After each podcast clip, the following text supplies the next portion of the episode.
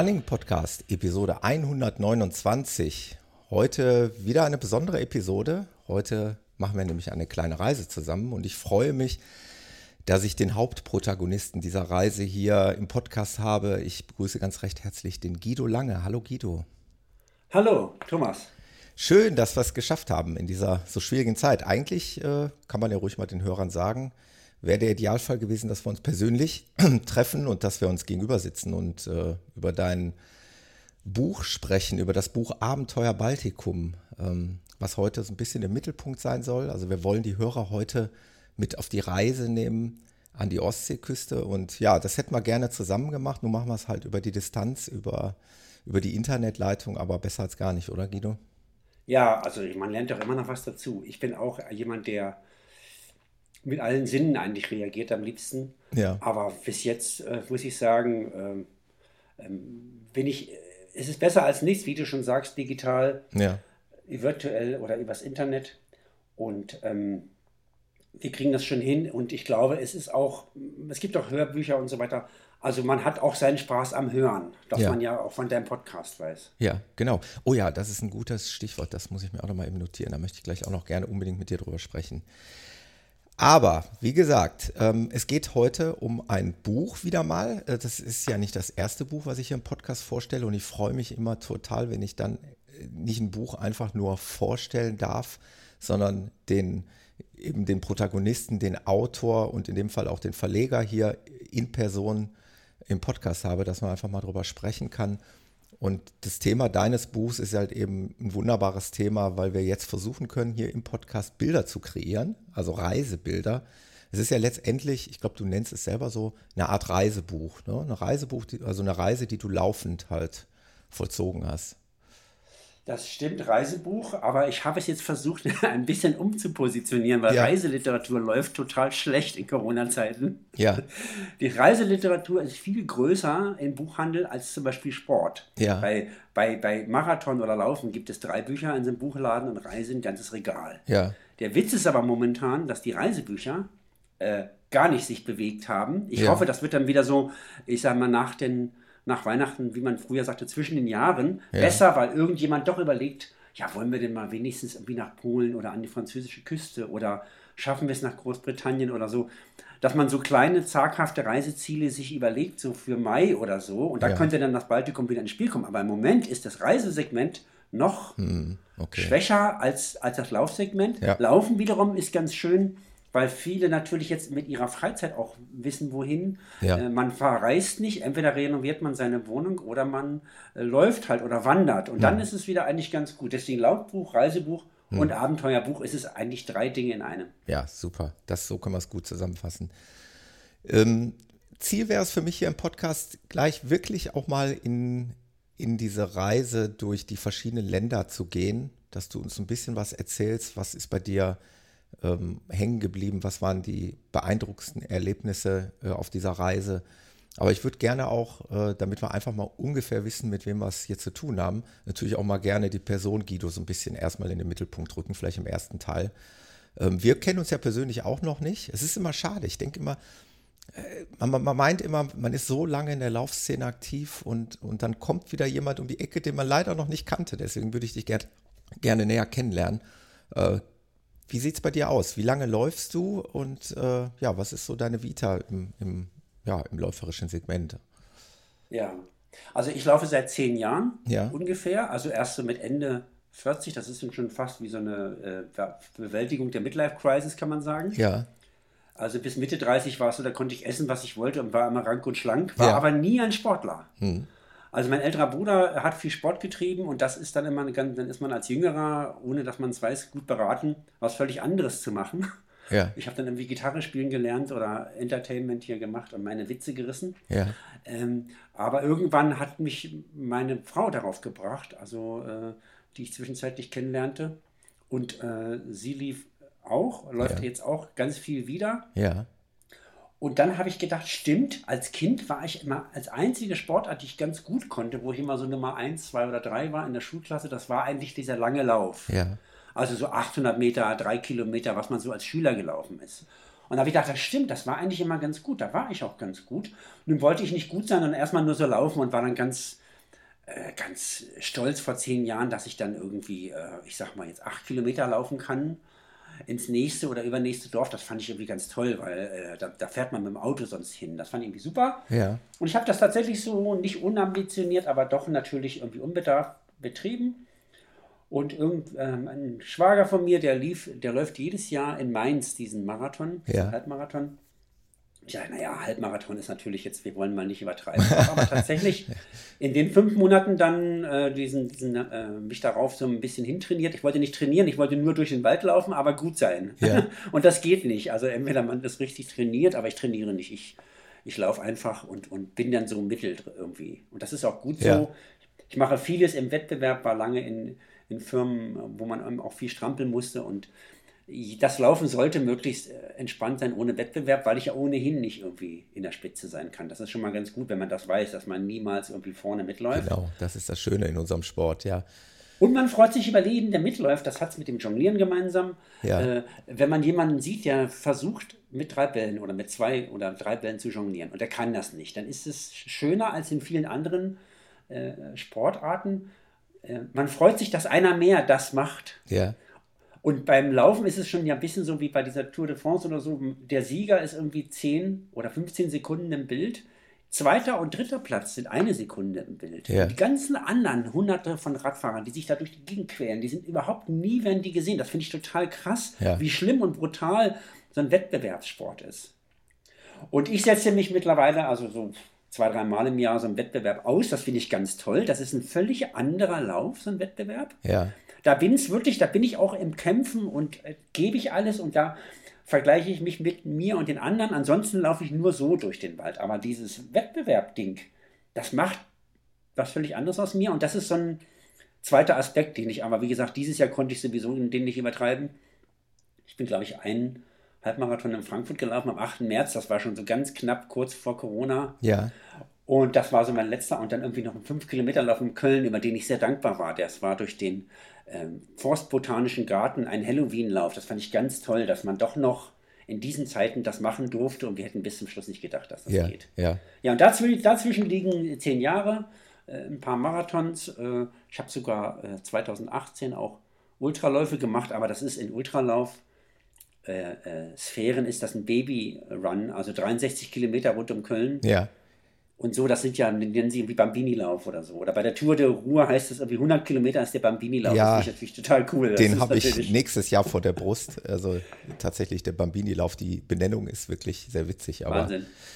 Ähm, ja, schön. Also, aber den direkten Auslöser, ähm, Stichwort äh, ja, Ges Gesundheit, Übergewicht gab es jetzt bei dir nicht. Ne? Du hast einfach irgendwann nee. damit angefangen und äh, ähnlich wie bei mir durch die Frau. Und dabei blieb es. Ja. ja. ja. Also ich habe tatsächlich, also ich habe das irgendwie, viele, ich glaube, der meiste Grund ist, glaube ich, Abnehmen oft. Ist auch toll, wie man das sieht, wie Leute sich ändern. Und man muss jetzt auch nicht sich runter ja. dünn sein und alles nicht. Man kann auch langsam traben und so weiter und so weiter.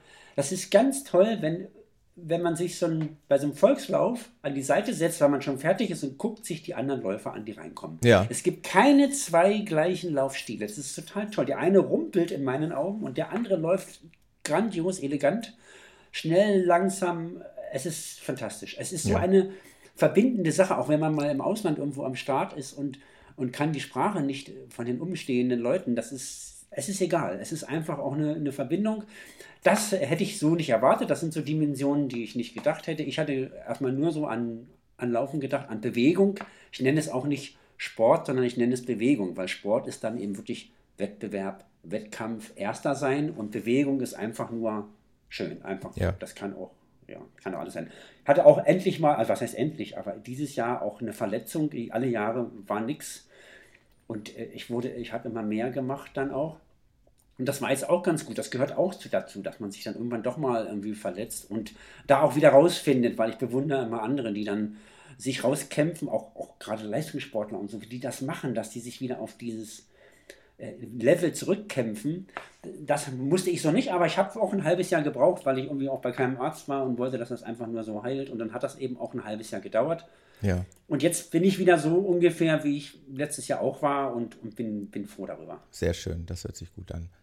So, jetzt bin ich natürlich aber trotzdem sehr neugierig. Äh, ich sag mal, schwerpunktmäßig interessiere ich mich jetzt für dein Abenteuer, was du da erlebt hast. Ähm, vorab, Guido, wie äh, die Frage, weißt du, die musste kommen, die hast du aber auch selber in dem Buch beantwortet, aber vielleicht mal für die Hörer draußen. Wie bist du auf die Idee gekommen, an der Ostseeküste entlang zu laufen? Ja, also ich ähm, las ein Magazin, das hatte damit wenig zu tun, nennt sich Explorer und da geht es um Outdoor-Fahrzeuge, so Camper und, und so Expeditionsfahrzeuge, so ja. Typ Defender oder so. Und dann fahren die damit in den Iran oder in die Mongolei. Und das hatte ich so gelesen und da habe ich gedacht, ja, das wäre natürlich schon toll. Aber ich habe so keine Lust auf Technik und dachte, das ist nicht gut, wenn ich da mit so einem kaputten Auto irgendwo in der Wüste stehe, dann muss ich die Wasserpumpe reparieren. Das ist nichts für mich. Ich, ich mache nicht gerne die Motorhaube auf oder so. Ja. Und äh, dann dachte ich, aber Fahrrad. Ich war ja schon mal in Masur mit dem Fahrrad. Ja. Und ähm, da dachte ich da hinten wieder hin und dann habe ich nochmal gelesen, ja, der Ostseeradweg, der war meiner Meinung nach 30 Jahren oder 20 Jahren europäischer Einheit, inklusive jetzt äh, der ganzen östlichen Länder, müsste doch eigentlich äh, der Radweg jetzt mal durchgebaut sein oder so. Ja. Und dann habe ich aber gelesen, oh, äh, der Ostseeradweg nach wie vor ist da viele sandige Strecken und dann muss man sein Fahrrad schieben. Und ich erinnere mich an damals in Masuren, wo wir auch so Dinge hatten, wo man das Fahrrad durch den Dreck schieben musste. Und dann habe ich gedacht, das mache ich auf keinen Fall. Also das, da habe ich ja gar keinen Bock für. Ja. Dann laufe ich ja lieber und dachte, ich müsste irgendwie das mitnehmen. Und jetzt ist das Gott sei Dank ein bisschen populärer geworden, mit so einem Ziehwagen zu laufen, wo man seine Klamotten drin hat. Bist du nicht der Erste? Habe ich einige in meiner äh, Bubble, wie man so schön sagt, in dieser Läuferbubble. Also die äh, Stichwort Bandpacker, ne, heißt das Ding. Ja, ja, ja, genau. Bandpacker genau. von diesem Ben Größler heißt der Mann, der den baut. Ja. Ich habe ihn mir nur abgeguckt von Robert Wimmer. Ja, ist auch Und Robert Wimmer ist ja, ja, so ein 100 Kilometer Läufer, wohl schon aus den 80ern. Der hat jetzt der ist damit schon einiges gelaufen und der war, glaube ich, wirklich einer der ganz ersten. Ja. Und dann habe ich, ich habe ja zwei, Jahre, zwei Tage lang gegoogelt nach ja. dem Wort Läufer-Ziehwagen, Laufen mit Ziehwagen und äh, das kam immer nur Bollerwagen raus. Es kam immer nur Bollerwagen ja. raus. Ich konnte googeln, was ich wollte und dachte, wie kann das eigentlich sein, dass man das so schlecht findet? Und irgendwann fand ich dann den Robert Wimmer, dann habe ich den kontaktiert, dann habe ich ihn besucht in der Nähe von Nürnberg eine siebte durfte ich seinen Wagen ziehen. Wir haben dann so einen kleinen Lauf gemacht. Ja. Und er macht ja so Aktionen, der läuft 80 Kilometer am Tag mit seinem Ding durch die Gegend. Und ja, hat auch schon hat auch schon den Trans-Europa-Lauf gewonnen, äh, ja. von Lissabon nach Moskau und so. Also total krass, der Typ. Also wirklich ein ganz toller Kerl. Hat jetzt über 200.000 Kilometer runter und musste jetzt feststellen, er hat doch ein paar Knorpelprobleme. Aber das ja. muss man erstmal, also das, wenn ich jetzt so weiterlaufe, noch, noch mal ein paar Jahre, dann komme ich irgendwann auf 40.000 oder so. Ja. Also ich kann mich gar nicht so schädigen. Ja. Äh, das schaffe ich in diesem Leben gar nicht mehr, weil ich so spät angefangen weil, genau, habe. Genau, ja. das hat auch einen Vorteil, ja. So, und, und ähm, den, den Wagen habe ich dann, habe ich diesen Ben Größle ausfindig gemacht, habe den besucht, habe dann auch noch Vorschläge gemacht. Äh, er macht ja das wie so eine kleine Serienproduktion daraus. Ja. Ähm, und ähm, habe das alles machen können und äh, vielleicht das war einmal, das richtige Teil. Genau, vielleicht einmal für die Hörer, die jetzt wirklich nicht wissen, wovon reden die jetzt gerade. Also Bandpacker ist dieser Ziehwagen, den du gerade angesprochen hast. Ich glaube, du erklärst es am besten. Ich meine, ich habe ein Foto hier ähm, auf dem Buch und ich weiß auch von anderen Läufern, was das ist. Aber erklär du noch mal einmal ganz genau, was das für ein Wagen ist. Wie, wie ziehst du den hinter dir her beim Laufen? Ja, das ist ein sehr leichtes äh, Gestell. Das ist im Grunde eine Leichtmetallplatte mit zwei Ziehstangen. Die kann man auch so ein bisschen aus, verlängern, ausziehen. Zwei Räder, also mhm. links und rechts. Es gibt auch noch andere Varianten, nicht von diesem, sondern von anderen, die nennen sich dann wie Mono Packer oder Mono Walker oder so, die haben nur ein Rad. Ja. Ich habe ja selber in, diesem Weihnachts, äh, in dieser Weihnachtszeit, als ich mir das überlegt hatte, mit diesem Wagen zu laufen, selber angefangen zu zeichnen. Ich bin ja auch irgendwie Ingenieur, habe aber nur ganz wenig gearbeitet in dem Beruf ja. und dachte erst, ich zeichne mal so ein Ding, wie ich den bauen würde, so ganz von null, weil ich, es gab im Internet nichts. Und da hätte ich auch einen mit einem Rad gezeichnet. Ja. Aber dann liegt ja die Hälfte der Last liegt auf dem, auf dem äh, ähm, Bauchgurt. Also ja. man hat so einen Gurt um den Bauch, um, um die Lendenpartie. Mhm. Und da ist das eingehängt, diese beiden Ziehstangen sind da so reingehängt. Und hinten ist da dann die Last irgendwie dran. Und wenn ja. man jetzt nur ein Rad hat, dann liegt die Hälfte drauf. Das Schöne ist, man kann ganz schmale Wege damit lang wandern. Ja. Und äh, dieser hat zwei Räder, links und rechts. Das Gute ist aber, man kann ja über die Achse das Gewicht verteilen und dann hat man kaum Gewicht, ja. weil man kann es ja einigermaßen austarieren. Äh, es gibt dann noch eine Sache, wenn man jetzt läuft, wie so ein Pferdchen da mit dem Wagen vor sich hin, dann kann sich das so aufschwingen und aufschaukeln und so wackeln, so blöd. Ja. Je nach Frequenz. Ja, und das habe ich, hab in deinem Buch auch gelesen. Du hast also tatsächlich während der Reise noch Optimierungen dann vorgenommen, ne? Dinge ja, wieder. Auch bei den Probeläufen schon auch schon. Ja, genau. Immer umgepackt. umgepackt äh, ja. Und dann habe ich, es gibt Tage, da packst du dreimal um, viermal um und das irgendwie wackelt ja immer so ein bisschen, du kriegst es nicht weg. Und es gibt Tage, da liegt das Ding auf der Straße ja. wie ein einziges Stück, du kannst fantastisch damit laufen. Die Schrittfrequenz übrigens, die ist bei jedem individuell. Die kann man nicht, ich meine, man kann nicht 40 Kilometer laufen und die Schrittfrequenz dauernd gegen seinen eigenen Rhythmus verändern. Das ja. geht nicht, weil sonst würde man ja der Frequenz ausweichen, dieser, dieser Schaukelfrequenz. Das geht nicht. Also man muss wirklich den Wagen umpacken und ich habe dann irgendwann gewusst ungefähr, wie ich es machen muss. Und selbst wenn du unterwegs einen Liter Wasser nach und nach getrunken hast, merkst du schon, das ist, war jetzt, ich muss was anderes nach vorne legen, damit das ein bisschen besser liegt oder so. Ja. Also das zu dieser Technik im Grunde, technischen Aspekt dieses Ziehens. Ich habe gedacht, dann bin ich unabhängig, das ist auch so. Aber die Route war irgendwie klar, weil äh, ich nannte erst mein Projekt, da hatte ich so einen kleinen Ordner am Computer angelegt, Nordkap. Ja. Ich hatte irgendwas gelesen vom Nordkap und dachte, da, das, da musst du mal hin. Ne? Ja. Und habe ich aber festgestellt, die letzten 300, 400 Kilometer, da ist nichts mehr, da ist nur noch kalt, Moos. Ja. Es gibt auch keinen Wanderweg, es gibt nur noch eine dicke Landstraße, wo die LKWs lang brummen. Und man muss eben aufpassen, dass man eben nicht überfahren wird, wenn der jetzt nun nicht gerade so aufmerksam ist und nach 100 Kilometern ist da plötzlich ein Mensch auf der Straße. Habe ich, also, hab ich gerade wirklich eine YouTube-Dokumentation zu verschlungen. Ja. Allerdings ging es da mit einem Reisemobil ans Nordkap. Ja. Von daher habe ich gerade wirklich die Bilder im Auge. Allerdings war das so, dann auch noch im Winter. Das ist natürlich dann sowieso nicht, ja. nicht machbar. Und wenn die Leute ausweichen von dieser Straße, das ist nur, äh, da sind also jede Menge Löcher, wo man reinkommen äh, kann in den Morast ja. und so weiter. Das ist, macht überhaupt keinen Spaß, da oben ja. reinzulaufen. Ich, ja. ich würde auch gern mal stehen, aber ich würde mich dann eher dahin beamen, würde da gucken und dann bin ich da. Aber diese Reise dahin, und die geht ja dann nach meinem Begriff, wäre die dann durch Finnland gegangen. Ich war auch schon zweimal in Finnland vorher. Mhm. Und dann äh, habe ich mich sogar schon mit dem Auto verfahren, geschweige denn zu Fuß. Dann war meine Idee, ich komme an einer dieser 30.000 Seen an. Ja und kenne das schon von meinen Läufen hier so in der Gegend oder wenn ich irgendwo unterwegs bin, äh, dann komme ich an den See. Der augenscheinliche gute Weg geht rechts rum um den See. Ja. Der gut ausgebaute Weg und der kleine Trampelpfad geht links rum. Ja. Das Geheimnis ist, der rechte Weg geht wahrscheinlich bis zu einem Gehöft, drei Kilometer und endet dann einfach im Nichts. Und der kleine, kleine schmale Weg, der führt an dem See drumherum. Und diese Entscheidung hätte ich bei jedem Weg und ich hätte mich jedes Mal vertan. Und da hatte ich keinen Bock drauf, mich dauernd zu verlaufen. Ja. Und an der Ostsee lang ist ja schon mal deshalb gut, weil man ja das links das Meer hat und rechts den Strand. Also wenn das Meer rechts ist, dann ist grundsätzlich was falsch. Ja, stimmt. Also von der Orientierung. Also die Orientierungsfrage war auch ganz wichtig. War schnell geklärt. Ja, und dann auch so, habe ich gedacht, es wird ja immer heller. Richtung Norden war schon für mich wichtig. Also in, in Richtung Süden wird es ja immer heißer im Sommer, das geht irgendwie nicht. Und im Norden ist dann ganz lange hell, da ist es irgendwie klar, da hat man immer schon mal Wasser. Ja. Und es gibt auch äh, Fisch zu essen. Also das kannte ich eben auch von einer Tour davor, dass man immer irgendwie Fisch zu essen kriegt. Also ich bin ja eigentlich Vegetarier, das konnte ich ja mal vergessen in dem Vierteljahr. Ja. Äh, die lachen einen noch aus und sagen, äh, du bist Vegetarier, du trinkst keinen Wodka, was, was, was willst was du stimmt denn mit dir nicht? Ja, was willst du in Polen? Also, ja. Und, und äh, tatsächlich ist es eben so, der Fisch ist äh, fantastisch und der ist auch am Polen dann am besten. Hinten raus ist das gar nicht mehr so viel mit Fisch. Ja. Aber vorne war das, äh, war das so. Und deswegen war irgendwie diese Ostsee, das erste Stück kannte ich praktisch so ein bisschen. Ja. Und dann hinten raus, das klang für mich sehr äh, geheimnisvoll und mystisch, diese Küsten da lang und ähm, das konnte ich mir einfach nur gut vorstellen. Das ist demokratisch, das sind nette Leute, das ist, was soll da sein? Also ja. ich wurde dann gefragt, ist das nicht gefährlich? Ich denke mir, was soll daran gefährlich sein? Dann habe ich an dieses Stückchen Russland gedacht noch.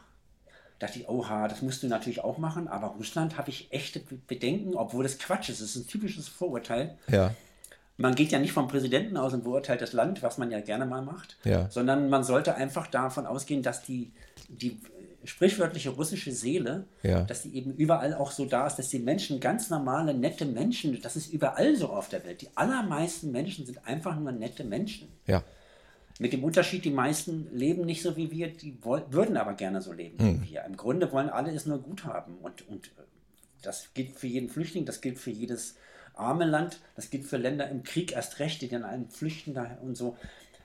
Eigentlich wollen alle es nur gut haben. Und ja. so sind die dann eben auch und interessieren sich, ja, wo kommst du denn her und so weiter. Also das, das, deswegen war klar, es ist nicht gefährlich, es ist eine schöne Gegend, es ist hell. Ja. Ich laufe in diesen hellen Sommer hinein.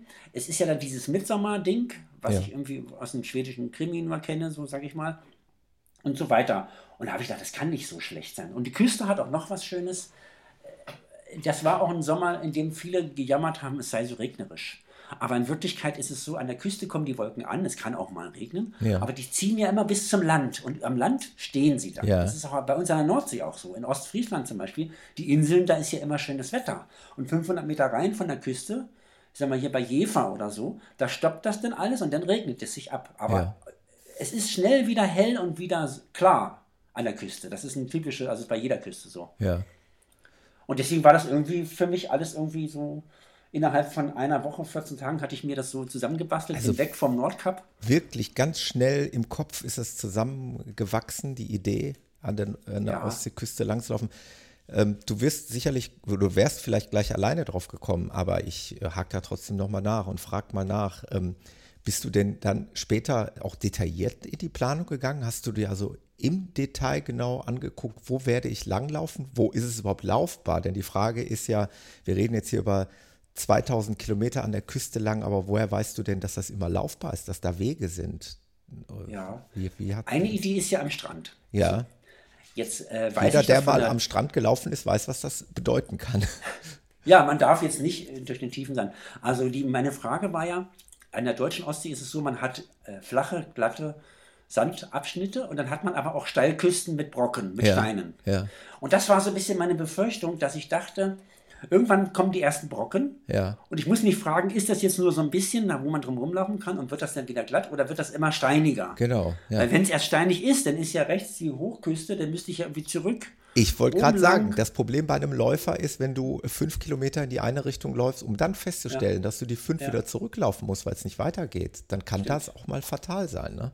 Ja, und mit dem Ziehwagen, ich kann ja sogar bei steiniger Küste, ich kann ja dann wandern, aber mit dem Ziehwagen, das, das geht nicht mit diesen Brocken. Ja. Und ähm, dann habe ich, ich hatte polnische Geschäftspartner gefragt, weil es sah im Google, sah das immer so, ja. so hell und glatt aus. Da habe ich gedacht, ist das wirklich fester, ja. ganz fester Sand? Oder ist das irgendwie sehr weich oder so? Oder, oder gibt es da auch steinige Abschnitte? Und ich habe mehrere befragt, die sagen, ah, ich liebe die Ostsee und ich mache da immer Urlaub. Aber ja. keiner konnte mir so richtig sagen, ob das laufbar ist. Ob das laufbar ist oder auch richtig fester geworden mhm. ist. Und ich kann jetzt als Antwort sagen, von Usedom bis Riga kann mhm. man im Grunde am Strand langlaufen. Ah, es ist ein ganz, also an der Wasserkante selber, an dieser, ja. wo das anspült, da ist so ein harter Streifen, der ist leider schräg ein bisschen, das ist blöd fürs Laufen auf die Dauer. Ja. Aber der ist fest und man sieht da auch immer wieder Fahrradspuren. Das heißt, die Leute, es ist so fest, dass man mit dem Fahrrad da drauf fahren kann. Ja. Okay, ja, aber das, das, ist dann bis Riga und dann geht es ja, also ich glaube, so viel dürfen wir ja, schon vorweg teasern. Dann, äh, du wolltest ja stimmt. bis Helsinki. Stimmt. Ähm. Aber das ist schon ein ganz großes Stück. Also mhm. äh, ich will das nur sagen, dass also zwischendurch kommt keine einzige Steilküste Wahnsinn. mehr mit Steinen, wie wir das bei uns haben. Das ja. wollte ich mal sagen. Ja. Und deswegen war meine Entscheidung, laufe ich jetzt am Strand ja. oder laufe ich einen Waldweg? Irgendwie ein sehr schön, bei uns ist es ja so, es gibt ja überall irgendwie einen Radweg. Und wie weit geht der und was mache ich, wenn der zu Ende ist? Und dann gibt es aber eben auch Landstraßen, die einfach parallel, ich sag mal, in 500 Meter von der Wasserlinie entfernt läuft einfach eine Landstraße. Ja. So. Weil als Straßenbauer ist es wahrscheinlich auch vernünftig, da irgendwie lang zu bauen, als mitten durch den Wald oder so. Und das musste ich immer entscheiden. Und zu Anfang habe ich versucht, mich mehr an diesen Ostseeradweg zu halten und bin in Polen auch direkt, ich glaube, zwei Kilometer nach der Grenze war ich schon das erste Mal in so einem komischen Waldweg, der immer schlechter wurde. Und dann waren das Furchen und dann war das alles Schlamm oh, und zerfahren. Ja, ja, ja, habe ich gedacht, jetzt hast du dein Abenteuer hier. Also du, du wolltest es, jetzt hast du es. Das war mein Gedanke. Mhm. Dabei bin ich mir so ein Schild gefolgt, da war irgendwie so ein Bunker und dieser äh, Weltkriegsbunker hatte irgendwie eine, eine Ausstellung oder ein Event und ich dachte, da kann ich ja mal vorbeigucken, dann mache ich ein paar Fotos und gucke mir das an. Ich habe diesen Bunker erreicht, das war aber nichts für mich, das war irgendwie paramilitärisch, das war eine völlig falsche Ecke für mich. Aber äh, bin da auch Wanderern begegnet, die ich dann gefragt habe, wie geht es denn da weiter? Ja, ja, das geht noch weiter und irgendwann wird es wieder besser. Also da habe ich richtig gleich zu Anfang hatte ich so entweder Sand ja. oder eben ganz viel Wurzeln, ganz viele Querwurzeln. Da kann man auch laufen als Läufer, aber, aber mit dem Wagen, nicht so gut. Genau. Der holpert und holpert und springt. Das zerrt dann so an dem, an dem, an dem Gurt. Ne? Ja. Also ansonsten hat mir der Gott, also das nur am Rande, hat mir keine Probleme gemacht. Ich hatte gedacht, es gibt irgendwann Hüftprobleme. Ja, also. oder dass du dir das was scheuerst, ne? also auch durch die ganze auch Bewegung, nicht. auch nicht. Ja. Nee, es hat zwar manchmal so gerissen und gerumpelt öfter bei schlechten Strecken, ja. aber es, ich hatte keine Hüftprobleme. das fand ich irgendwie, das hätte ich äh, anders gedacht und hatte mir oft Gedanken, was mache ich eigentlich, wenn da irgendwelche Hüftprobleme kommen und so. Ja. Aber das, das kam nicht. Jedenfalls, tatsächlich ist es so, dass ähm, äh, äh, der Weg, also die Wege, es gibt extra ein Wegekapitel in diesem Buch, wo es nur um diese ganzen Wege geht. Ja. Äh, weil das tatsächlich ganz unterschiedlich war und äh, Landstraßen waren daher einfach, weil da kommt ja auch kaum ein Auto. Also man freut sich dann mal, wenn dann mal einer kommt und macht mal so einen frischen Windzug, so, so einen Truck oder so. Ja. Das ist total gut. Oder in Russland gibt es überhaupt keine, es gibt keine Wanderwege oder so oder Radwege. Gibt es nicht. Da gibt es eine Landstraße und oder einen, und so einen staubigen Seitenstreifen. Ja. Das war's. Also ein Stück also, weit der Route hast du dich schon auch überraschen lassen. Es war jetzt nicht alles en Detail äh, ausgearbeitet. Du wusstest jetzt prinzipiell nicht den kompletten Weg, den du läufst. Ne? Ein Stück weit bist, äh. bist du auch ein Abenteuer eingegangen. Ja, es fällt mir jetzt ein, das war eigentlich deine, deine Frage, ja, auf die genau, ich noch nicht ja. geantwortet hatte. Entschuldigung. Nee, alles gut. Tatsächlich. Ich, ich liebe es, wenn, wenn Gäste äh, auch mal abschweifen, abschweifen. und ein ja. bisschen tiefer in die Materie gehen. Aber mich würde es wirklich interessieren, wie ja, detailgetreu du das vorher. Hattest du denn die Route dabei auf dem äh, Gerät, also sprich auf dem mhm. GPS-Tracker, oder bist du dann doch eher einfach nur äh, deiner eigenen Orientierung gefolgt? Wie hast du das gemacht? Hatte ich dabei. Ich hatte tatsächlich einen GPS-Tracker beladen mit diesen Routen. Die Routen habe ich vorher geplant. Ja. Äh, ich habe die dann zwar nur noch so als Orientierung aufgenommen, äh, aber ich wollte ja auch wissen, zum Beispiel, ein Punkt war, wann reise ich nach Russland ein? Ja. Und man muss das Russland-Datum, äh, Visum datieren. Man kann ah, auch nicht okay. jetzt großzügig sagen, ich nehme mal so grob die acht Wochen. Okay. Das geht nicht, sondern man muss exakt man muss nämlich ein Hotel buchen für ah. diese Zeit. Und dann, ah. wenn man das Hotel okay. hat, das hattest du auch dann kriegt man dafür ja. das Visum. Mhm. Man kann nicht einfach sagen, ja, ich komme mal so, ich sag mal grob, den Juni über für diese kurze Strecke. Russland selber war ja, das war ja nicht, ist ja Kaliningrad ist ja nicht so groß. Aber ich, ich, musste das exakt planen, musste das Hotel buchen und mit dieser Hotelbuchung konnte ich dann in die Konsulat gehen und konnte das Visum buchen. Ja. Und deswegen musste ich ausrechnen, deswegen habe ich mir die Routen exakt vorgeplant. Und ich habe die teilweise dann benutzt oder teilweise auch verlassen. Ähm, aber das war schon gut, weil dann konnte ich rechnen. Ja. Ich, mir war ja auch nicht klar, also ich konnte ja nun sagen, jeden Tag 20 Kilometer. Ich hatte den, den Martin Grüning hier von Rannerswald, hatte ich gefragt, ist das eigentlich völlig überheblich, wenn man jetzt jeden Tag 20 Kilometer plant? Ja. Oder ist das irgendwie, weil man läuft ja mal schon mal 20, man läuft doch zweimal 20 die Woche oder auch mal dreimal. Ja. Aber die Frage war jetzt so jeden Tag und sagt er, ja, wenn du nicht arbeiten gehst und nichts weiter vorhast und du läufst und du machst dann eine Pause, du isst was und dann bist du da. Da kann ja. eigentlich nicht viel passieren bei 20 Kilometern. Und das stimmt ja auch, wenn man die wandern würde, braucht man halt vier Stunden oder fünf oder was und irgendwann ist man ja da. Also das ist eigentlich völlig ungefährlich, 20 zu planen. Äh, Nur, Im Endeffekt rückwärts. Man muss sich rückwärts. das wirklich auf der Zunge zergehen lassen. Wir reden hier, also ich weiß nicht, ob wir es jetzt wirklich für die Hörer nochmal ganz kurz dazwischen werfen. Das waren 107 Tage, die du unterwegs warst. Ne? Es waren ja, 93 Tage bis, bis ähm, äh, Tallinn. Ja. Und dann waren, bin ich mit der Fähre rüber nach Helsinki, habe dann äh, acht Tage Pause gemacht ja. und bin dann dort den Marathon gelaufen. Also die 107 war die gesamte die Abenteuer. Gesamt, gesamte Reise, ja. Aber die 2000 Kilometer waren, glaube ich, in 93 Tagen. Ja, dann sagen wir mal 93 Tage, jeden Tag im Schnitt, hast du das mal auf den Schnitt ausgerechnet, was du da gelaufen ja, bist? Ja, ich glaube, das sind irgendwie 21 oder 22. Ja. Und wenn man jetzt aber bedenkt, dass man alle fünf, sechs Tage einen Pausentag macht, ja. dann kommt man auf die Lauftage immer so 26 im ja. Schnitt. Ja. Und ich, beachtlich. Ich habe auch dann gedacht, ich, ich eigne mir jetzt so nach und nach so eine Läufer, äh, wie heißt das, Ultraläuferfähigkeit an. Ja. Eine Frage war ja immer, ganz ab jetzt von dem Abenteuer war immer, wie trainiert man eigentlich auf dem Ultra? Ja. Also man weiß ja, dass man, wenn man für einen Marathon trainiert, irgendwann habe ich ja dann auch mal meinen ersten Marathon gelaufen, man läuft keine 42 Kilometer so zu Hause. Man läuft höchstens 30 oder auch genau. mal 32. Ja. So. Weil wenn man einen Marathon zu Hause macht, dann macht man ihn nicht mehr, weil man sagt, nee, ja, das genau. mir nicht an. Ja. So. Aber was ist denn jetzt mit dem Ultra? Also du hast jetzt gesagt, du wirst 100 laufen. Mhm. Das ist natürlich absolut grandios. Das, glaube ich, schaffe ich nicht mehr in diesem Leben 100er. Mhm. Jedenfalls da muss man ja dann auch mal im, im Training oder wie man es immer nennen möchte, mhm. weiterlaufen. Mhm. So. Und dieses Abenteuer mit den täglichen Läufen, da waren manchmal, äh, ich hatte dann Wadenprobleme, dann habe ich halt nur 18 Kilometer gewandert oder es waren auch mal Strecken, wo ich dachte, vor dieser nächsten Stadt halte ich nicht nochmal an, ich ziehe das jetzt durch und das sind halt 45 an dem Tag. So, das war so ja. mein weitester, glaube ich. Und dazwischen spielte sich das ab, ich sag mal zwischen 18 und 45 Kilometer am Tag. Und man kann ja wandern, es ist ja kein Wettkampf, es ist genau. tatsächlich genau. nur, äh, man kann auch, nichts ist schöner im Sommer, wenn ich hier laufe, ich nehme mir 18 vor, dann laufe ich 16 und wandere die letzten zwei nach Hause. Ich nehme mir 20 vor, dann laufe ich 18 und so weiter. Total witzig. Ich, ich beende im Sommer nie ganz den Lauf laufen, sondern die letzten zwei Kilometer wandere ich immer, weil das ist total herrlich, bei, bei brütender Hitze zum Schluss ja. zu wandern, weil man erkältet sich nicht, man, man, man wandert einfach zum Schluss. Und das kann man ja in diesem Abenteuer auch gut machen, weil das war natürlich meistens schönes Wetter an der Küste. Und dann, dann ist es auch egal, wenn es mal weiter ist. Oder ja. man kann ja auch, äh, ich habe mir dann angewöhnt, immer in so einem kleinen Kiosk, diese vielen kleinen Kioske gibt es da noch, diese Verkaufsläden, immer ein Eis zu kaufen. Ja. So, und da hatte ich immer mein Lieblingseis und dann habe ich jeden Tag dieses Eis gekauft und habe das dann noch antauen lassen, noch ein paar äh, Minuten. Ja. Und bin dann gewandert während des Essens, während des Eisessens und bin dann wieder gelaufen, weil das ist nach meiner Erfahrung dem belastet den Magen nicht, aber man kriegt Energie. Das ist so meine Erfahrung. Äh, das Eis ist wirklich ein grandioses Lebensmittel für, für kurzfristig Energie zu tanken. So. Ja. Also habe ich so festgestellt. Also auch bei anderen Sachen, auch selbst kurz vorm Wettkampf kann man noch ein Eis essen, denn Eis belastet einen nicht. Das ist nicht irgendwie, der Magen ist nicht voll oder so. Ja. Also es war so eine, so eine Erfahrung von mir, die ich ganz witzig fand. Und äh, ich habe also durch diese vielen Läufe gedacht, wenn ich jeden Tag laufe, das stimmt auch, dass ich mir so eine gewisse Ultralauffähigkeit er, erarbeite, wenn man so will. Ja. Äh, by the way. Und habe tatsächlich ein Jahr später dann auch, wie gesagt, diese drei äh, kleinen äh, Ultraläufe gemacht, rund um Köln und nochmal irgendwie Köln. Und dann noch den Hubut, diesen Hundsbuckel-Trail. Mhm. Kenne ich vom und Ich wohne ja im Hunsrück und da ja. wollte ich unbedingt über diese schöne Brücke rüber und da musste ich halt die lange Distanz nehmen und dann habe ich festgestellt, langlaufen kann ich gut. Ich kann auch gut auf Landstraßen, auf harten Boden lange laufen, aber lange Trails, das ist so Stress für meine Gelenke. Irgendwie, vielleicht hängt es mit dem Alter zusammen, aber das kann ich nicht. Ja. Und das habe ich mir in Baltikum erarbeitet. Ich habe, je weiter Richtung Osten und Norden bin ich immer mehr diese Landstraßen gelaufen, immer weniger auf diesem eigentlichen Ostseeradweg, der ja auch nur rudimentär eben oder, oder teils vorhanden ist. Ja.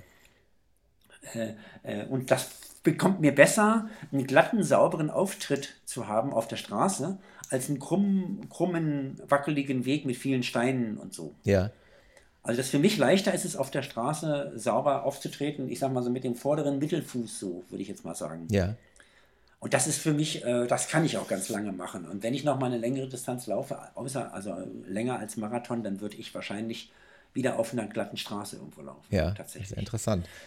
Ja, interessant eigentlich, weil viele sagen immer Trail und das ist so toll und der Waldboden und so. Mhm.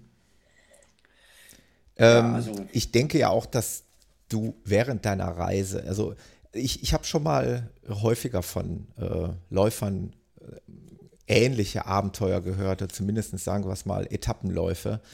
Und die einhellige Meinung war immer, dass du natürlich dann im Etappenlauf im Prinzip ja deine Leistungsfähigkeit ja selber auch steigerst. Das heißt, in den meisten Fällen, aber ich bin mal gespannt, wie es bei dir war, hast du ja sicherlich gerade in der Anfangszeit irgendwann die Phase, wo es, wo es mal schwer wird, wo man sich einfach an diese tägliche Belastung gewöhnen muss. Und dann kommt irgendwann der Punkt, wo der Körper das erlernt hat. Okay, das ist jetzt jeden Tag so und jetzt fällt es mir halt leichter. War das bei dir auch so? Hast du, hast du irgendwie irgendwo so einen Punkt gehabt, wo du dachtest, boah, das ist jetzt aber echt echt schon hart oder, oder ist dir das von vorn, vornherein leicht gefallen? Wie war das bei dir?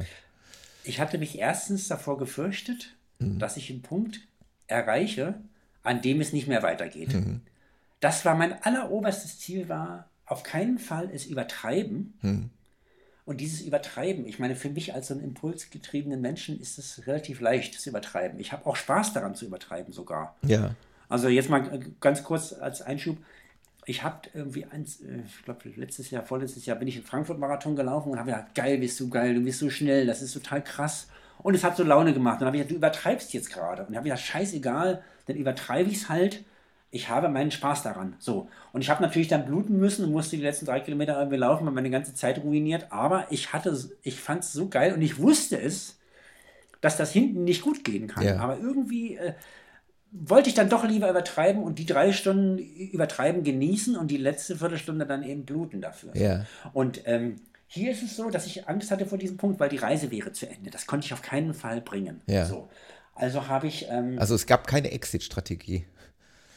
Nee, ja, nach Hause fahren halt. Ja, ja, okay. Und Aber das, das wollte ich nicht. Lässt man das zu, so ein Gedanken? Oder also hast du vorher mal so diesen Plan B in der Tasche gehabt oder hast du einfach gedacht, nee, es kommt einfach nicht in Frage? Nee, das war nicht so, das kommt nicht in Frage. Das ist, glaube ich, nicht gut. Also dann verhärtet man sich ja irgendwie. Ja. Das klingt jetzt so, als würde man sagen, ich, ich, ich beiße alles. mich da durch und so. Nee, nee, das ist auf keinen Fall. Ja. Nee, es war eher so, sei vorsichtig. Ja. Also nicht jetzt beiß dich durch. Ich bin leider kein Typ, deswegen bin ich auch eigentlich kein Ultralauf äh, geeignet. Ich habe keine Lust, mich zu quälen. Ah, und, okay, und, das ist ähm, interessant. Das ist natürlich schade irgendwie jetzt für den Ultralauf. Sehr, und beim Marathon spannend. weiß man immer so, äh, die letzten drei Kilometer sind immer Quälerei, aber das schaffe ich schon irgendwie und dann ist es auch wieder gut. Ja. Aber ich kann jetzt nicht, ich sag mal, mich jetzt äh, längere Zeit quälen. Ich habe da keine Bereitschaft für. So. Und das ist ja, äh, also das, das fehlt mir so ein bisschen. Ja. Und deswegen musste ich immer, bevor es Quälerei wird, musste ich ah, halt ah. irgendwie okay. aufhören aber schon nicht ausreizen. Also die Kampfzone weitet sich ja eigentlich nach, nach Meinung vieler Trainer, glaube ich, aus, wenn man immer es mal ja. ein bisschen übertreibt. So. Aber ich musste halt äh, nicht übertreiben, war eine der beiden und das zweite war richtig dehnen. Und mir war klar, wenn ich mich richtig dehne, ja. dann bin ich auch gesund. Und nun hatte ich natürlich wenig Bock dafür. Ja. Wie, wie, wie so ich kenne viele. keinen, der richtig, richtig Lust hat. Außer immer diese, diese blonde Trainerin, die da vorne steht und die dann sagt, jo, jetzt dehnen wir uns ja, alle. Und da ja. denkt man mal, die hat Bock, aber ich kenne sonst gar keinen, der Bock hat. Ja. Naja, jedenfalls ist es also so, dass ich, ich dachte, schön dehnen und nicht übertreiben. So. Ja. Und dann hatte ich aber hm, einen ganz anderen Punkt. Das war nicht so sehr diese Beine oder auch Rumpfstabilität, sondern das war der Punkt ähm, Energielevel.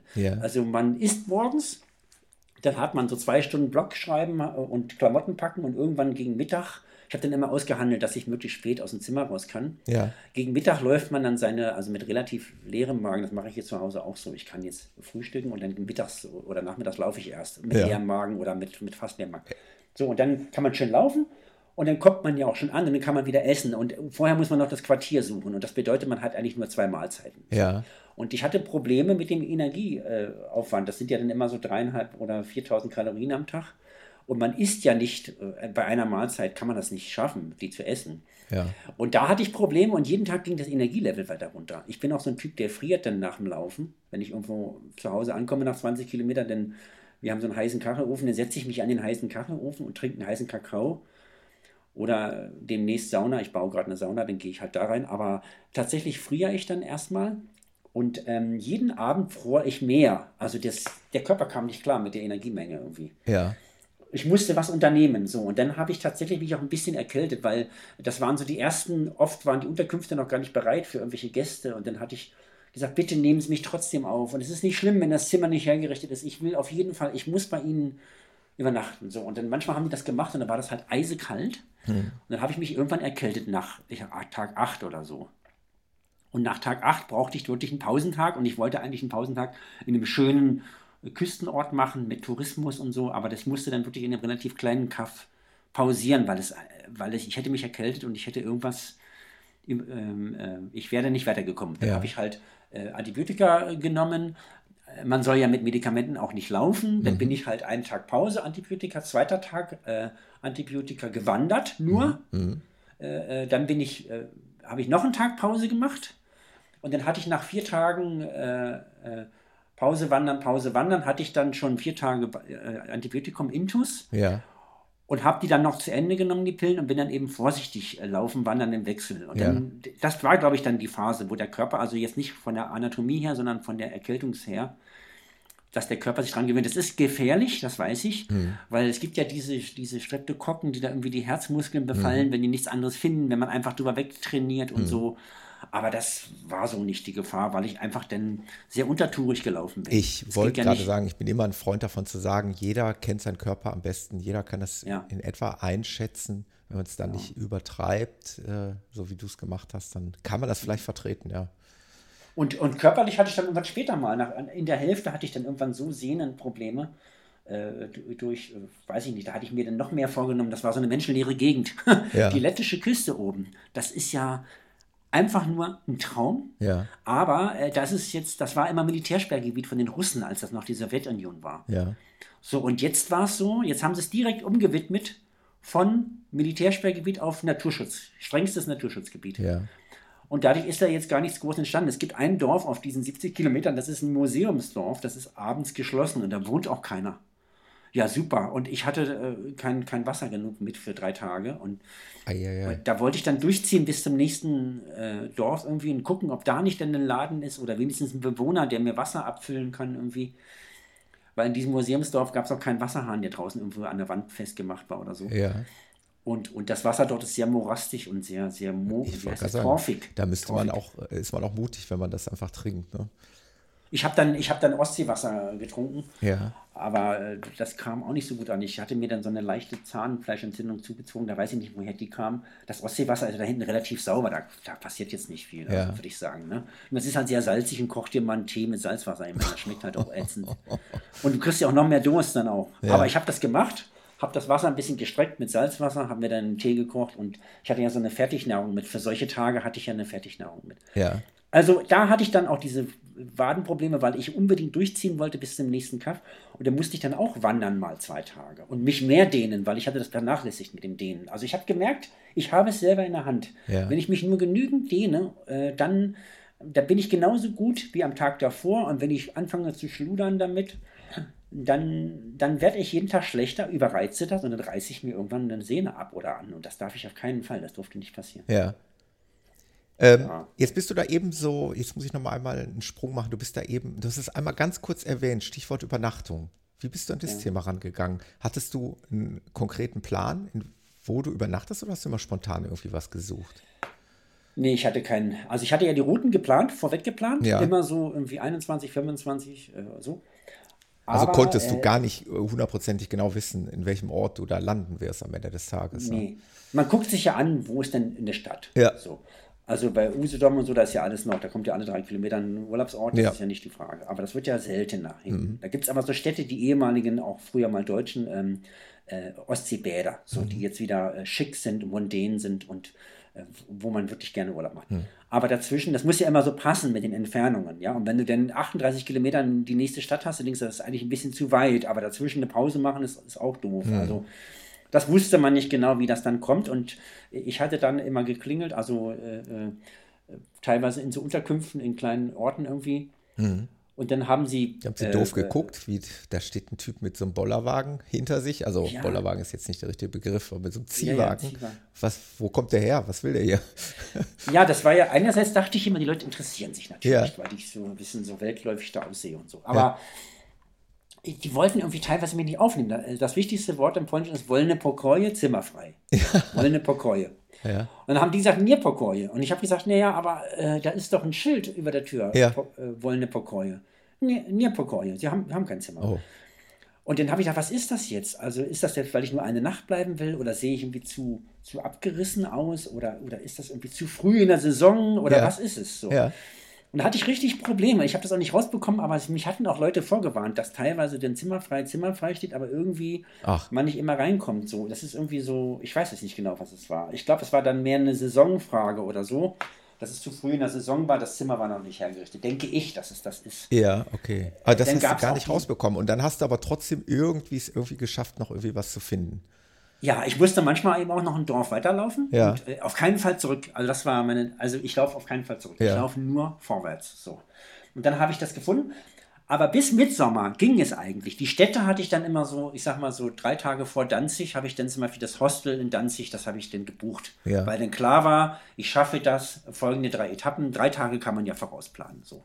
Äh, und so habe ich das dann gemacht. Ähm, erst habe ich nur nach Sicht wie ich es gesehen habe, dann habe ich teilweise angefangen, ein bisschen zu suchen, aber ich musste eigentlich nichts groß reservieren. Dann habe ich in Riga, habe ich zum Mitsommer auch mir äh, sogar zwei Tage Pause gemacht, ausnahmsweise, weil da Mitsommer war und ich wollte das unbedingt mal erleben, wie das ist. Die Bewohner von Riga, das ist wie in Köln. Die eine Hälfte flüchtet vor dem Karneval und die andere sagt, das ist doch geil, wir feiern jetzt Karneval. Ja.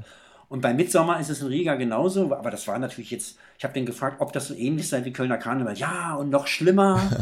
und da stellt sich heraus, das ist gerade mal von unterkühlt auf Zimmertemperatur kommen die. Also die trinken ein bisschen Alkohol, die feiern, die tanzen, aber das ist kein Vergleich zu dem völligen Chaos, was beim Karneval herrscht. Das, das haben die so nicht. Also Gott sei Dank auch.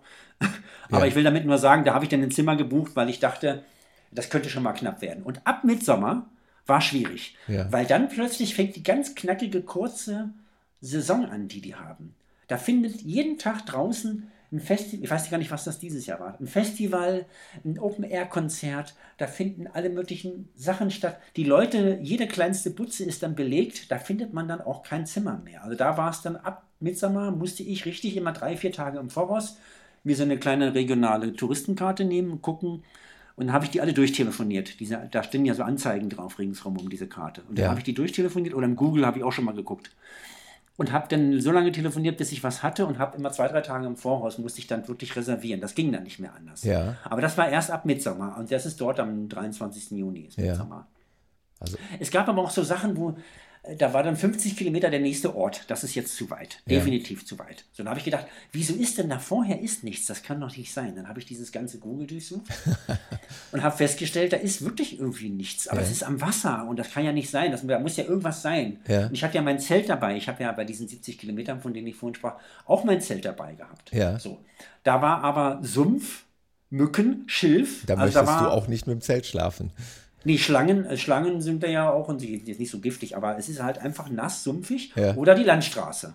Und dann gab es manchmal so eine kleine Butze, die haben so süße Bushaltestellenhäuschen, die so, jeder sieht anders aus, wie so eine kleine Butze halt. Ja. Und dann habe ich gehofft, dass sowas kommt.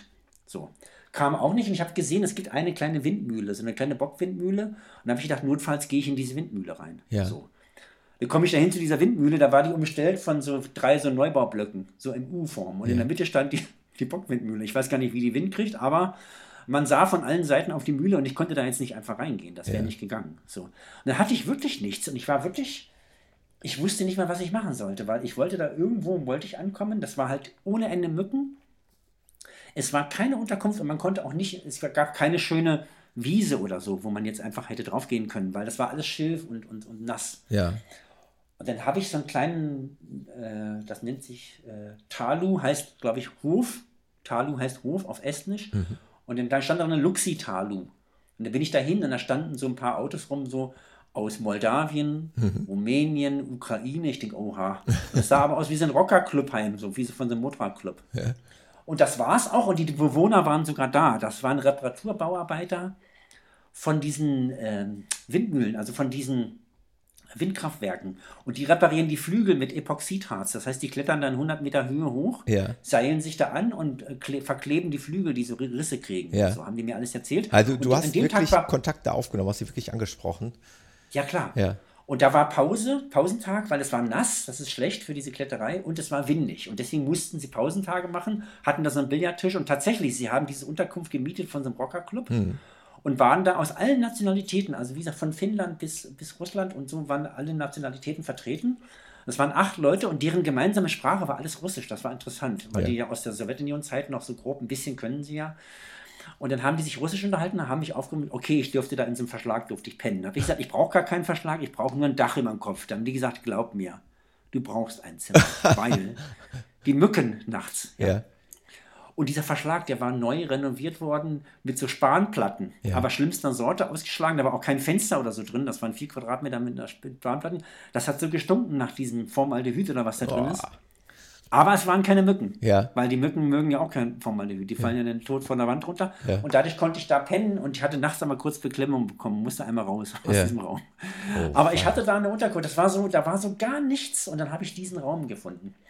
Und immerhin, ja, also ich morgens musste, die haben gesagt, eine Bedingung, wir müssen morgen um halb sieben auf die Arbeit, dann muss ich raus. Ich sage, ja, ja, kriege ich hin. So. Und dann bin ich da Hals über Kopf raus, habe mich draußen an die äh, Bushaltestelle gesetzt und habe dann erst meinen Kocher aufgebaut, mir einen Kaffee gekocht und so. Ja, und Bushaltestelle ist auch nur eine Bank und ein Schild. So, das war's. Ja. Äh, wie oft, man sieht, da kommt ein Dorf, man sieht auf dieser Landkarte, auf diesem GPS-Tracker, sieht man, da ist ein Dorf. So. Ja. Dann kommt das Dorf und das Dorf ist eigentlich sind ein paar Büsche, Bäume, eine Scheune und ein Bushaltestellenschild. Da ist nichts. Also die Gemeindegrenzen sind eingezeichnet, aber die verlaufen vollständig in der grünen Wildnis. Also das ist zwar eine Grenze von dem Ort, aber da, da stehen keine Häuser drauf, sage ich jetzt mal. Ja. Das heißt, da ist wirklich ganz, ganz wenig los.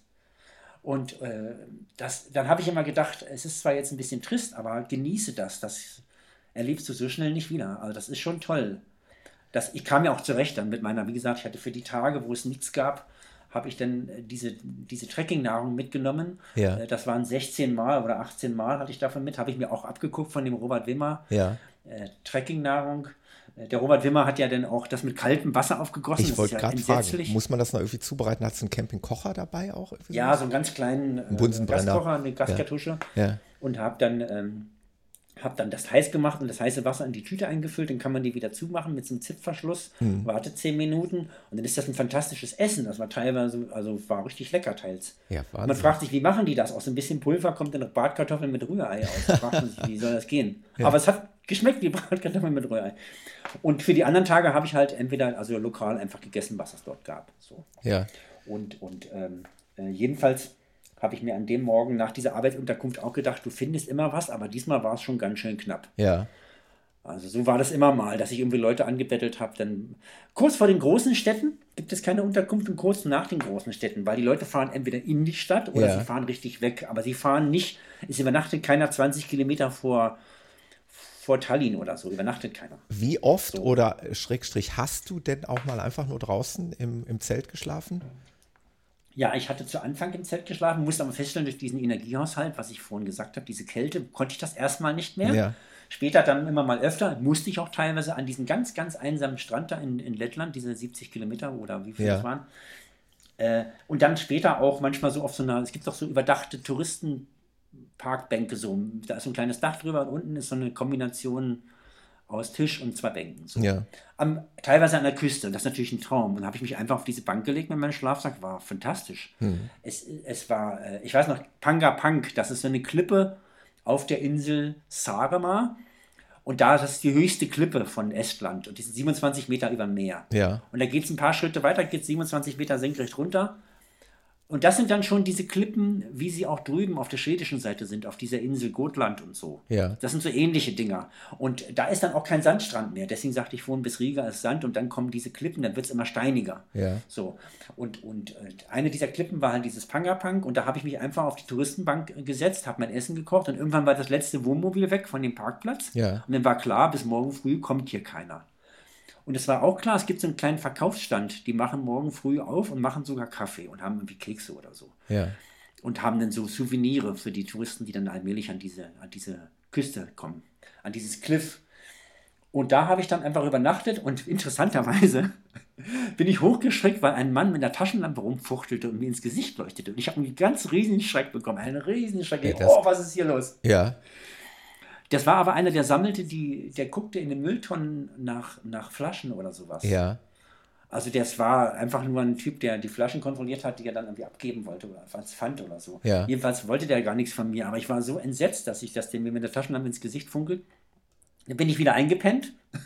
Wahnsinn, also das, das, das muss man sich mal vorstellen, da kriegst du ja wirklich mit der Angst zu tun. Ne? Ja, weil da kommt keiner. Du, du, erlebst auch schon seit Wochen, dass alles in Ordnung. Da kommt auch keiner. Da kommt höchstens mal nachts hörst du mal ein paar Wildschweine am Strand oder so, aber die gehen ja nicht auf dein gelbes Zelt zu. Das ja. machen die ja nicht. Das ist ja, jedes wilde Tier haut ja erstmal ab vor den Menschen, hat ja. auch Angst vor den Menschen.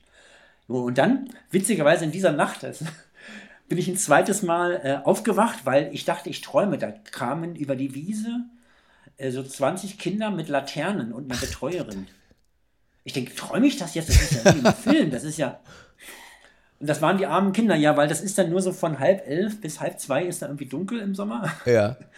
Und dann müssen die halt, wenn die mit Laterne laufen wollen, dann müssen die das halt irgendwie nachts machen. Ach du je. Und, und das war so, da war in der Nähe, also ein paar Kilometer entfernt war, glaube ich, so, so, eine Art Ferienlager oder so. Aber das habe ich dann erst hinterher so rausbekommen auf der, auf der Rücktour von diesem Cliff. Aber das war so witzig, dass ich zweimal in dieser einen Nacht aufgeschreckt wurde durch ganz skurrile Erlebnisse, die natürlich jetzt nicht schlimm waren, aber ich war schon, schon kurz schockiert, weil weil das, damit rechnet man halt nicht in, in der. Ich ja, denke auch, ich denke, das sind gerade die Abenteuer, ne? dass du. Herrlich. Dass, Fantastisch. Dass du in, in einer ungewohnten Umgebung auch mal übernachtest und äh, ja. ja. mit ungewohnten Situationen konfrontiert wirst. Also insgesamt habe ich nur so, ich glaube, neun Mal habe ich oder zehn Mal im Freien übernachtet. Ja. Äh, davon so vielleicht sieben Mal mit dem Zelt. Ich hatte ein ganz, ganz kleines Mikrozelt mit, das wiegt äh, 400 Gramm. Jetzt sagt sich jeder, wie soll das gehen? Ja. Aber äh, da waren noch eigentlich keine Stangen vorgesehen. Wie, wie soll das denn gehen? Ja. Also das ist so ein Bergnotrettungszelt. Zwei Bergkletterer äh, streifen sich das Zelt über. Das hat unten ist der Boden irgendwie offen durch so einen Schlitz. Ja. Ziehen sich das über sich und ihren Rucksack drüber und lehnen sich dann gegenseitig jeder an die eine Wand. Ja.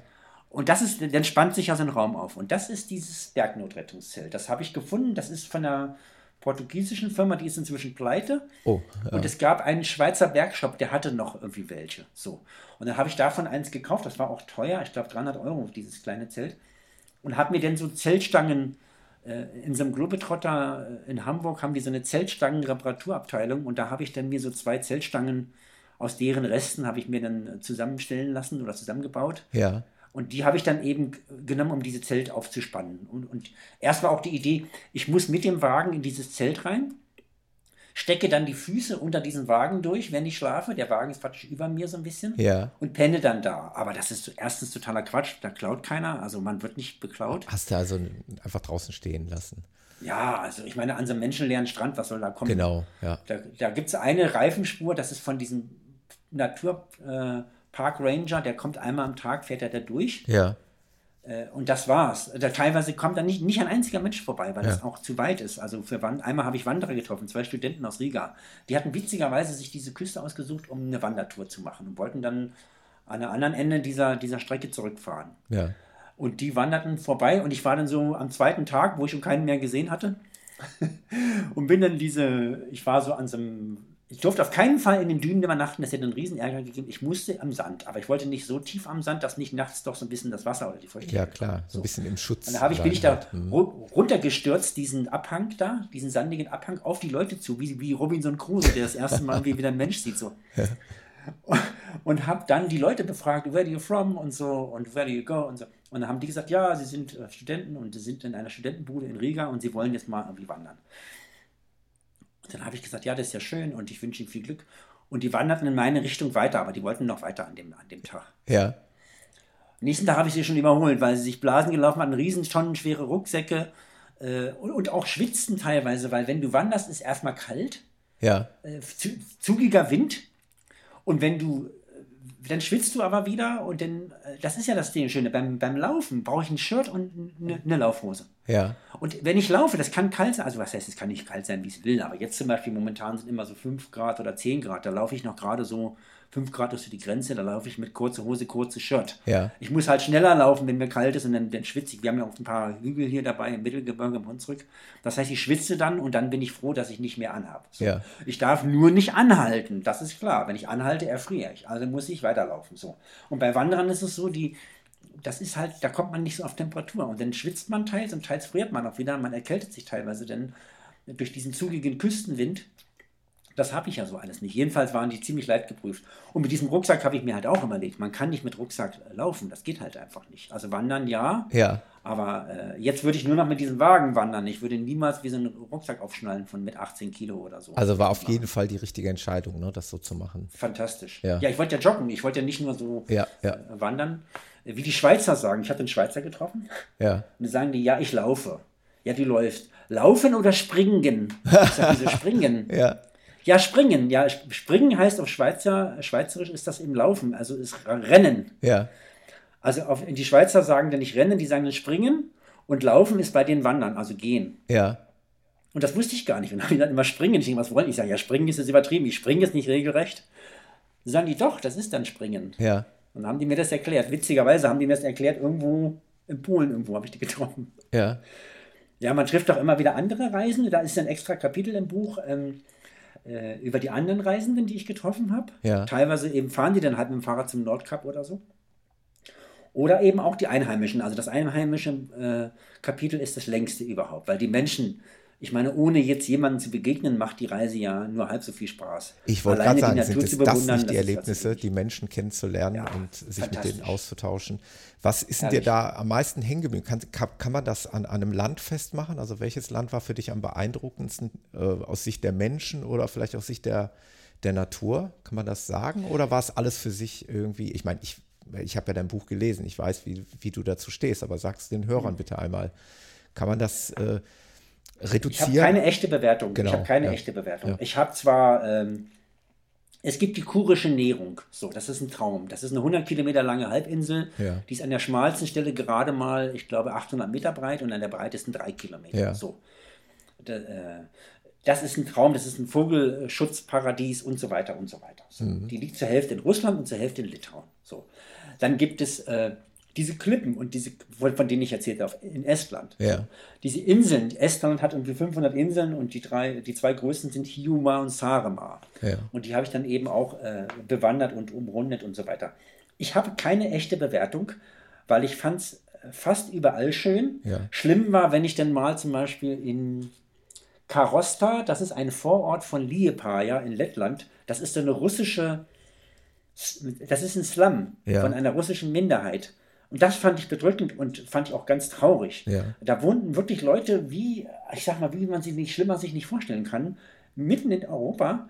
Die Russen werden da stark benachteiligt, die haben keine richtige Sozialversicherung, keine Krankenversicherung und so. Und die sind irgendwie übrig geblieben. Der Staat hat sie vergessen und die, die Letten und Litauer, die, die heutigen äh, Herrscher, die, die haben auch keinen Bock auf die und wollen die irgendwie auch nicht. Und die sind ja irgendwie vergessen worden. Das ist ein ziemlich großer Slum und das fand ich bestürzend. Sowas war, war für mich schlimm. Alles Ja. andere, äh, das konnte, äh, das konnten, äh, das konnte Kaliningrad sein mit seinen bis vor zehn Jahren gab es keinen Tourismus in Kaliningrad. Das ist einfach ein Militärsperrgebiet gewesen. Jetzt darf man da hinfahren.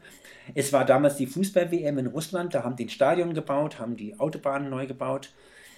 Da wurde dann ganz viel irgendwie neu gebaut. Das ist jetzt nicht besonders schön, aber das war alles in Ordnung. Und das, äh, das, das eigentliche alte Kaliningrad, also das Königsberg gibt es nicht mehr. Das ist ein Park. Ja. Da war früher Königsberg. Der, ist, der einzige, der steht, ist der Dom. Und der Dom hat nicht mal ein Kreuz irgendwie innen drin oder außen dran, das, sondern einfach nur, das ist eine Festhalle für Estradenprogramme. Also da ist nicht mal eine, eine Orgel ist drin, aber die ist nicht für kirchliche Zwecke. Ja. Die hat Wladimir Putin witzigerweise gespendet. Angeblich, also jedenfalls steht da eine große Tafel dran, dass Wladimir Putin so gnädig war, äh, diese Orgel zu spenden. für den König Kaliningrader Dom. Das ist das einzige alte Gebäude, was noch steht. Ja. Es sind ein paar historisierende Gebäude jetzt nachgebaut worden. Äh, zum Beispiel so eine Art Fake. ähm, Leuchtturm, äh, damit die Touristen da so ein bisschen gucken können, aber da ist eigentlich nichts. Also äh, das ist, aber das war jetzt auch nicht irgendwie, auch da hat mich am meisten beeindruckt dieser Marktplatz, wo die armen Leute kaufen. Die kaufen nicht im Supermarkt, weil das viel zu teuer ist für die, für die einfachen Russen. Ja. Und der Marktplatz hatte 50 Stände ungefähr, davon waren 47 mit Fleisch, Mhm. einer mit Kuchen und einer mit Blumen und einer mit Fisch. So. Ja. Und diese Fleischstände, das waren so Fleischbatzen, die einfach so auf der Pappe lagen. Da stand da dran 170 Rubel, ein Kilo. Das sind irgendwie äh, zwei Euro oder so, keine Ahnung. Jedenfalls ähm, ist es so, dass das fand ich dann wieder beklemmend, weil siehe diesen Slum, das waren so Dinge. Ansonsten war es einfach nur schön, die Landschaft war grandios, die Menschen waren grandios. Ich habe nicht einen blöden, komischen, doofen Menschen getroffen. Es stimmt zwar, ein russischer sprachiger Hotelbesitzer in Lettland, der hat mich ganz schön abgezockt äh, mit, mit Geld Ah, und so, aber okay. äh, ja, ja, der hat dann gesagt, nee, also ein Zimmer, ja, ein Zimmer haben wir, aber das äh, Kostet klar, haben wir ein Zimmer. 240 Euro. Ja, und eine Dusche wollen sie auch noch. Und so, ich sage, ja, gut, das ist jetzt nicht so ungewöhnlich. Ja, im Zimmer soll die Dusche sein. Ja, das haben wir zwar, aber da müssen wir natürlich dann schon Da müssen wir richtig das beste Zimmer nehmen. So. Dann hat er 50 Euro genommen. Das ist jetzt nicht so viel Geld für unsere Begriffe, aber, Aber für ihn ist das ist es, Wahnsinn. äh, genau, er hat dich da schon, Ja. ja, okay. Und dann habe ich aber abends in, unten habe ich dann getroffen, Litauer in dieser in seiner kleinen Bar da unten drin. Mhm. Und dann hab ich, haben die erzählt, sie wohnen gegenüber für 6 Euro, vier Personen in einer Hütte immer. Ich sage, das ist ja krass. Und ich penne hier für 50 Euro. Was? So viel Geld nimmt der? Dann haben sie ihn zur Rede gestellt, ihren Landsmann. Ach. Mhm. Wieso der eigentlich, ja, wieso der mich so abzocken würde. Und da hatte er in Verlegenheit. Das fand ich jetzt richtig gut. Dann hatten sie ihn so ein bisschen in die Enge Ja. äh, gedrängt. Und dann hat er mich aber noch verwarnt, wenn ich morgen fünf Minuten nach elf aus dem Zimmer käme, dann müsste ich eine weitere Nacht bezahlen. So wären nun mal die Regeln. Ja, Und das fand ich alles irgendwie doof. Den fand ich ein bisschen doof, aber, aber, aber sonst, es gab keinen ernsthaft blöden Menschen. Keiner wollte mich ausrauben. Ich habe zu Anfang immer auf den Wagen so aufgepackt, Ja. aufgepasst. Ich ging dann in so einen kleinen Laden rein und dachte, hoffentlich ist der Wagen noch da, wenn ich wieder rauskam. Und draußen saßen dann die Kinder und die haben gesagt, sie haben auf meinen Wagen aufgepasst. Also das ist da passiert. finde ich, finde ich mega spannend, weil ich glaube, das ist eigentlich die größte Hürde für Menschen, so ein Abenteuer zu begehen, so ein bisschen die Angst, ne? Die Angst Die Vorurteile, die die, Vorurteile. und die Vorurteile, genau, ja. Also ich hatte Vorurteile, äh, ich habe einmal geträumt, äh, die Russen, also das ist schlimm, das darf man eigentlich gar nicht erzählen, aber es, ist, es ist mein intimer Traum, die Russen haben mich auf den Stuhl festgebunden und wollten meine Kreditkarte Nummer wissen. Und da habe ich gedacht, ja, wie kann man so eine Scheiße träumen? Das habe ich aber morgens schon gedacht, also vor der Reise war das noch. Ja. Und dann habe ich meine Kreditkartennummer auswendig gelernt, damit ich, falls ich in die Situation komme, die sagen kann, dann sollen sie halt abbuchen, Ja. weiß ich. Aber das ist natürlich totaler Quatsch. Das ist, es ist einfach schon fast nicht, nicht okay. Es ist nicht korrekt, ja. fast solche Vorurteile zu haben. Das kommt, weil wir eben nur das aus den Medien erfahren. Ich finde Medien generell sehr gut. Ja. Ich finde, die allermeisten Medien, denen kann man auch vertrauen. Aber die, die, die Begegnung mit der Wahrheit, mit der Realität. Ja. Auf Reisen, die bildet, das bildet. Ich war ja dann äh, später mal in einem zweiten Abenteuer in Aserbaidschan und Georgien unterwegs da hatte ich natürlich noch ein bisschen mehr Bedenken. Ist totaler Quatsch. Braucht man nicht haben. Ja. Ich kam in gefährliche Situationen, können wir nachher noch gerne erzählen. Ja. Aber äh, nicht durch die Menschen. Ja. Ja. Also die Menschen sind alle okay. Also, das fällt mir auch noch ein. Ich bin da relativ weit hinten in Estland gelaufen, Landstraße, und es war total öde und es kam jede Menge Mücken und Fliegen und die umschwirrten mich und ich wusste nicht, was ich machen soll, weil ich habe dann mehr mit den Armen als mit den Beinen gerudert, um die Mücken irgendwie wegzukriegen. Ja. Und dann hat mich so eine Finnin eingeholt mit dem Fahrrad. Mit so einem Damenfahrrad, mit so einem Körbchen vorne dran. Die sah aus, als wenn die aus dem Nachbarort kommt. Nee, sie ist aus Finnland und sie fährt jetzt zurück. Ich denke, das ist ja krass. Die hat überhaupt kein Gepäck dabei. Ja. So leicht esoterisch, so eine nette Frau. So. Und dann haben wir hat sie mich überholt und dann ist sie neben mir hergefahren, ein paar Kilometer. Und das war total schön, weil dadurch war ich so abgelenkt von dieser öden Strecke. Weil ich habe dann begonnen, auf die Kilometerschilder zu gucken. Das ist nicht gut, wenn man die Kilometermarken immer anguckt. Das, mhm, ist, das, das ist überhaupt nicht gut. Ähnlich wie auf die Uhr zu schauen, ja, und die Kilometer ja, so ungefähr. Ja. ja, ja, das ist nicht gut. Also jedenfalls ähm, habe ich mich mit der unterhalten und dann kamen wir ins Philosophieren und jetzt komme ich auf diese, diese Idee, die jetzt mich, die ich jetzt immer haben werde. Die Menschen auf der Welt sind okay. Ja. Die eins, die, es gibt nur fünf, sechs Idioten, der Rest ist okay. Dann mhm. haben wir uns totgelacht, weil jeder natürlich weiß, wer diese fünf, sechs Idioten sind. Man kann die alle aufzählen. ja. Ich sag mal, für jeden Kontinent einen und in Afrika nehmen wir mal sicherheitshalber zwei, da gibt es bestimmt noch einen Despoten mehr. Und das war's. Der Rest ist okay. Ja. Es gibt nur ganz wenige Menschen, die, die natürlich haben den ganzen Staatsapparat, der, der nicht okay ist, aber eigentlich sind es nur fünf, sechs Idioten und der Rest ist okay auf der Welt. Ist ja. das nicht eine fantastische Einsicht? Ah, wunderbar, ja, das sollte man wie, eigentlich. Wie frei mitnehmen. muss man sein im Kopf, ja. wenn man so, so Ideen kriegt, so, so einfache Witze. Wir haben uns totgelacht darüber, dass wir das so zusammen so ein bisschen rausgearbeitet haben. Ja. Irgendwie so. Weil ihr Problem war mit der Weltfrieden. Sie betet jeden Morgen einmal für den Weltfrieden in jede Himmelsrichtung, hat sie mir erzählt. Und dann haben wir gesagt, na ja, so schlimm ist es jetzt auch wieder nicht. Es ist schon nicht, teilweise nicht schön. Und dann, dann kamen wir auf diesen Satz. Ja. Äh, die Welt ist okay, bis auf fünf, sechs Idioten. Das ist doch das ist ein wunderbarer Satz. Das, den muss ich mir mal aufschreiben. Und das bestätigt sich. Also ich zweifle nicht an, wenn man jetzt, ich sag mal, im Jemen unterwegs ist und man wird gekidnappt von irgendwelchen Leuten, die kein Geld haben. Oder von irgendwelchen Warlords, die sich Geld damit beschaffen, indem sie einen dann freipressen. Das kann schon mal sein. Aber erstens, wer wandert jetzt im Jemen im Moment? Es sind tatsächlich so, es gibt ein paar Gegenden, die gefährlich sind. Bei ja. Leuten, die, die einfach nichts anderes können als kriminell sein, weil ja. sie sonst nicht überleben können. Aber ich will das nicht entschuldigen. Aber, aber der Rest, ja, will einfach nur ein gutes Leben haben. Ja. Ja. Wie deswegen war, man, kann man sich eigentlich immer trauen. Guido, wie war jetzt deine Reise, als sie dann zu Ende ging? Also irgendwann hast du gesagt, äh, bist du bis Tallinn gelaufen? Ja. Und das war ja im Prinzip quasi schon ein Zwischenziel für dich, ne? oder war es eigentlich das läuferische Ziel? Letztendlich war es das Ziel, weil Marathon ist nicht immer Spaß, aber es war tatsächlich so, dass ich wusste, ich laufe jetzt nur noch diesen Marathon. Ich bin jetzt umgeben von einem unglaublichen Reichtum von ja. einem Supermarkt, der irgendwie 30 Meter langes Milchregal hat, wo ich versucht habe rauszufinden, was ist denn jetzt die normale Milch. Ja, ja. So im Prinzip. Also aber das ist dann war wieder alles okay. Aber die, das stimmt. Wie war das für mich? Ne, genau. Wie war das? Wie, wie, war das Gefühl für dich? Also was hat man dann für ein Gefühl? War das eine Art Erleichterung? War das eine überschwängliche Freude? Oder war es sogar vielleicht so ein Gefühl von Traurigkeit? Schade, dass das Abenteuer jetzt schon quasi fast vorbei ist. Wie kann man sich das vorstellen? Oder eine Mischung aus also allem? Tatsächlich eine Mischung aus allem. Ja. Also ich war irgendwie erstmal froh, dass ich das äh, geschafft habe. Ich hatte ja in Pernu im südlichen Estland festgestellt, wenn ich jetzt die kürzeste Strecke laufe nach Tallinn, habe ich nur 1630 oder so. Ja. Und dann habe ich mir ja dann erst entschlossen, das hatte ich vorher auch nicht so geplant, über diese beiden großen Inseln zu laufen, ja. wo jeweils eine kleine Fähre rüberfährt, dann zur nächsten Insel und so. Und auf den Inseln habe ich die auch umrundet. Ich habe ja nicht nur einfach quer durch. Und dann komme ich halt ungefähr auf diese 2000. Das war für mich wichtig. Ich hatte, Zeit hatte ich ja. ja. Ich hatte nur ein Datum, 12. August ist der Marathon. Ähm, davor noch ein paar Tage Pause, also ich war ja auch flexibel. Also ich wusste nicht genau, wie es kommt. Hatte ich kurz die Idee, ich will das in 90 Tagen schaffen, ja. genau drei Monate. Das, dann habe ich halt zwei Tage überzogen. Ähm, aber das ist, ähm, war alles okay. Und irgendwie, ich war froh, ähm, ich sag mal, in der Zivilisation zu sein, dieses Übernachtungsproblem jetzt nicht mehr so zu haben mit den Suche dieses Zimmers und so, weil es war doch schon ein bisschen immer ein Bangen. Kriege ich jetzt eine Unterkunft oder nicht, weil alles so belegt war? Ja. Ähm, dann war ich auch froh über diesen ganzen, da war ja dann, äh, ich sag mal, dann geht man einfach in den, in den, in den äh, Bierstadel irgendwo und trinkt ein Bier auf dem Marktplatz, ist ja auch schön. Ja. So. Und äh, dann äh, hatte ich mich auf Helsinki auch gefreut. Ich kannte die Stadt nicht richtig, ich war ein paar Mal in Finnland, aber nie in Helsinki selber. Und da habe ich gedacht, da freue ich mich jetzt auch noch drauf, das zu erkunden. Ja. Äh, auch den touristischen Teil einfach über die Stadtmauern von Tallinn. Die haben ja, Tallinn ist ja uraltes Mittelalter. Ja. Darüber zu wandern, habe ich mich drauf gefreut. Dadurch hat das, war ich nicht so traurig. Aber es stimmt schon. Ich hatte mir sogar im Vorfeld überlegt, ich fliege auf keinen Fall zurück. Ich kann diese CO2-Footprint, der ja gegen Null jetzt ging, den Ja. kann ich ja nicht versauen, indem ich zurückfliege. Ja. Also habe ich dann gedacht, ich, ich fahre mit der Fähre.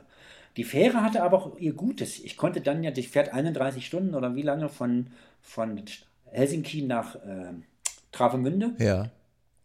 Und da konnte ich dann schön zurückrollen. Also ich hatte 30 Stunden nochmal Zeit, die Reise praktisch zurück zu rollen im Kopf, um dann auch wieder anzukommen. Wenn du irgendwo hingebeamt wirst, dann ist das ja so eine Sache. Also, Klingt jetzt vielleicht ein bisschen komisch in der heutigen Zeit, aber wenn man so hinläuft, ist es schön zurückzurollen. Ich bin zum Beispiel nachts aufgewacht in der Fähre und habe geguckt, da blinkte so ein Leuchtturm. Da habe ich gedacht, das könnte ja Köpi sein. Köpi ist der dienstälteste Leuchtturm Europas. So. Der steht auf der Insel Hiiumaa. Und da habe ich gedacht, naja, das könnte von der Zeit. Dann habe ich mein Handy rausgeholt, bin an Deck gegangen, habe den GPS angemacht und dachte tatsächlich, das ist Köpi, der da leuchtet. Das ist natürlich geil, dass man da nochmal, da stand ich drauf, auf diesen uralten Leuchtturm, der so 500 Jahre alt ist. Ja. Das ist jetzt nicht so ein eleganter hoher Turm, sondern so ein ganz dicker, äh, dicker Brocken und äh, von dem Pariser Architekten witzigerweise.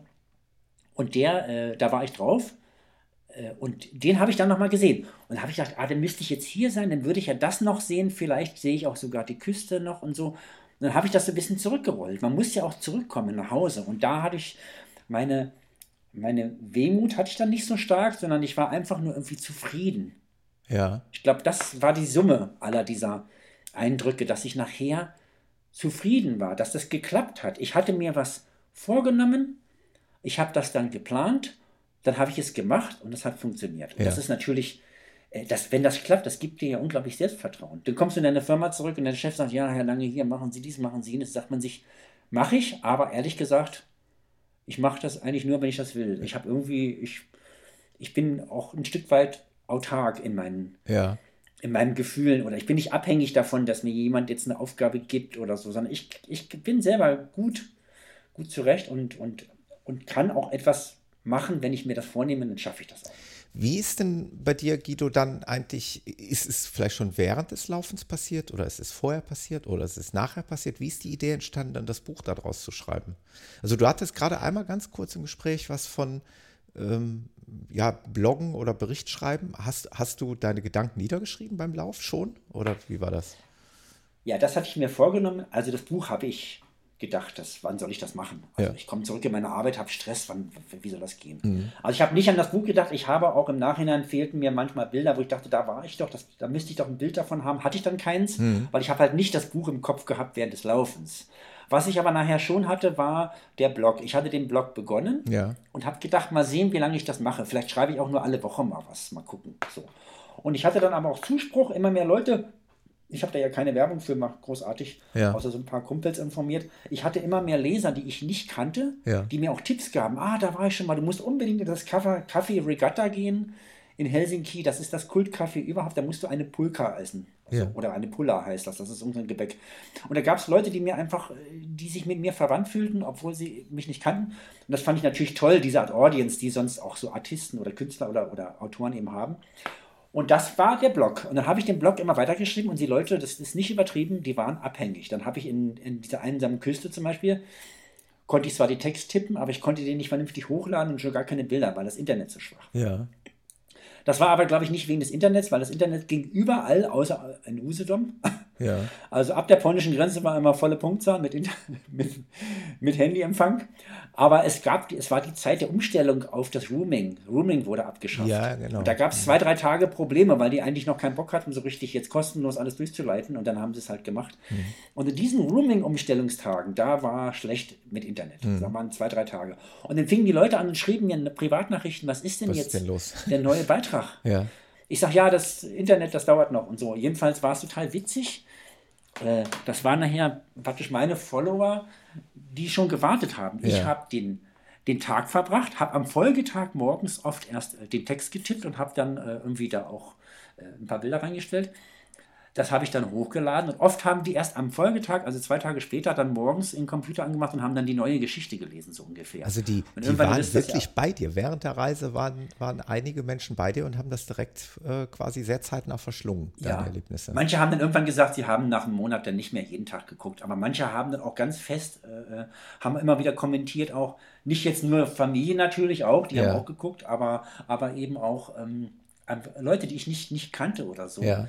Äh, die haben es geguckt. Und da haben die eigentlich gesagt, du schreibst so schön, das wäre so toll, weil ich habe nicht etwa jetzt geschrieben, dann habe ich das gemacht, dann habe ich das gemacht, habe ich das gemacht und dann habe ich wieder meine Sachen gepackt, weil das erlebe ich oft. Ich, ich lese immer mehr von diesen Abenteuerbüchern und viele schreiben einfach nur, ja, dann packte ich wieder alle meine Sachen zusammen und dann ging es wieder los. Und ich denke, das ist ja total öde irgendwie, weil jeder Tag ja dann irgendwie mit gewissen Standardabläufen ist ja gleich. Ich hatte immer versucht, eine Tagesgeschichte zu machen. Und manchmal habe ich gedacht, heute weiß ich nichts. Ich habe keine Geschichte. Ja. So. Dann habe ich eben mal keine. Dann habe ich geschrieben, also heute war echt nicht viel los. Äh, das ist jetzt ein bisschen enttäuschend, weil normalerweise ist immer irgendwas. Ja. Oder manchmal hat sich dann am späten Abend noch was ergeben oder so. Oder, oder in der Nacht oder so. Aber tatsächlich habe ich meistens nur eine kleine Geschichte, die in sich so ein bisschen geschlossen war, mir als Thema gesucht. Ja. Äh, und, und wenn dann nichts los war und du läufst und läufst und es ist nichts und du weißt doch, da kommt erstmal kein Ort und dann kommt mitten in der Pampa eine russisch-orthodoxe Kirche. Ja. Die machen das sehr gerne, renovieren die Kirchen, die sind die einzige Kirche, die richtig Geld hat da im Norden. Und das ist eine Variante, um für die Russen um Einfluss äh, zu, zu gewinnen, nach wie vor auf ihre ehemaligen Kolonien, sage ich jetzt mal. Ja. Und dann ist noch, äh, die ist noch relativ bröckelig, aber das Dach ist nagel, nagelneu gefunkelt, das in der Sonne. Und dann denkst du, das ist ja auch krass. Da kommt ewig nichts. Und dann kommt diese orthodoxe Kirche und dann kommt wieder nichts. Und das war für mich so beeindruckend. Dann habe ich versucht, da reinzugehen. Das war alles verschlossen. Ja. Ähm, dann habe ich eine zweite Kirche woanders gesehen, abends, wo ich ankam. Und habe ich gedacht, du machst heute einfach, machst du mal so ein Kapitel über die Kirchen, die du so gesehen ja. hast. Aber die aller, allermeisten Fotos und Geschichten waren wirklich von dem Tag. Ich habe ganz selten jetzt ein Foto nicht authentisch zu dem Tag gemacht, sondern alles an dem, und es waren auch nur so Handyknipsfotos. Ich hatte keinerlei Ausrüstung ja. dabei oder so. Also ich muss aber und, auch jetzt mal wirklich ganz kurz sagen, ähm, weil ich gerne jetzt auch mal auf dein Buch zu sprechen kommen möchte. Also dein Buch ist, ist ja gespickt mit Fotos, also wirklich viele, ja. viele wunderbare Fotos, die die Geschichte einfach nochmal unterstützen und visuell darstellen. Ich finde sowas immer besonders schön, also viel schöner, als wenn man ein Buch hat, wo nur Text drin ist äh, weil es einfach ein bisschen, ja, ein bisschen dazu beiträgt, dass einem da einfach Bilder im Kopf entstehen. Ne? Ja. Also der Blog, ganz kurz, der Blog heißt äh, abenteuerbaltikum.com. Ja. Und den wollte ich jetzt auf keinen Fall, als ich mich entschlossen habe, das Buch zu machen irgendwann. Ich hatte dann meine, meine Firma wurde verkauft.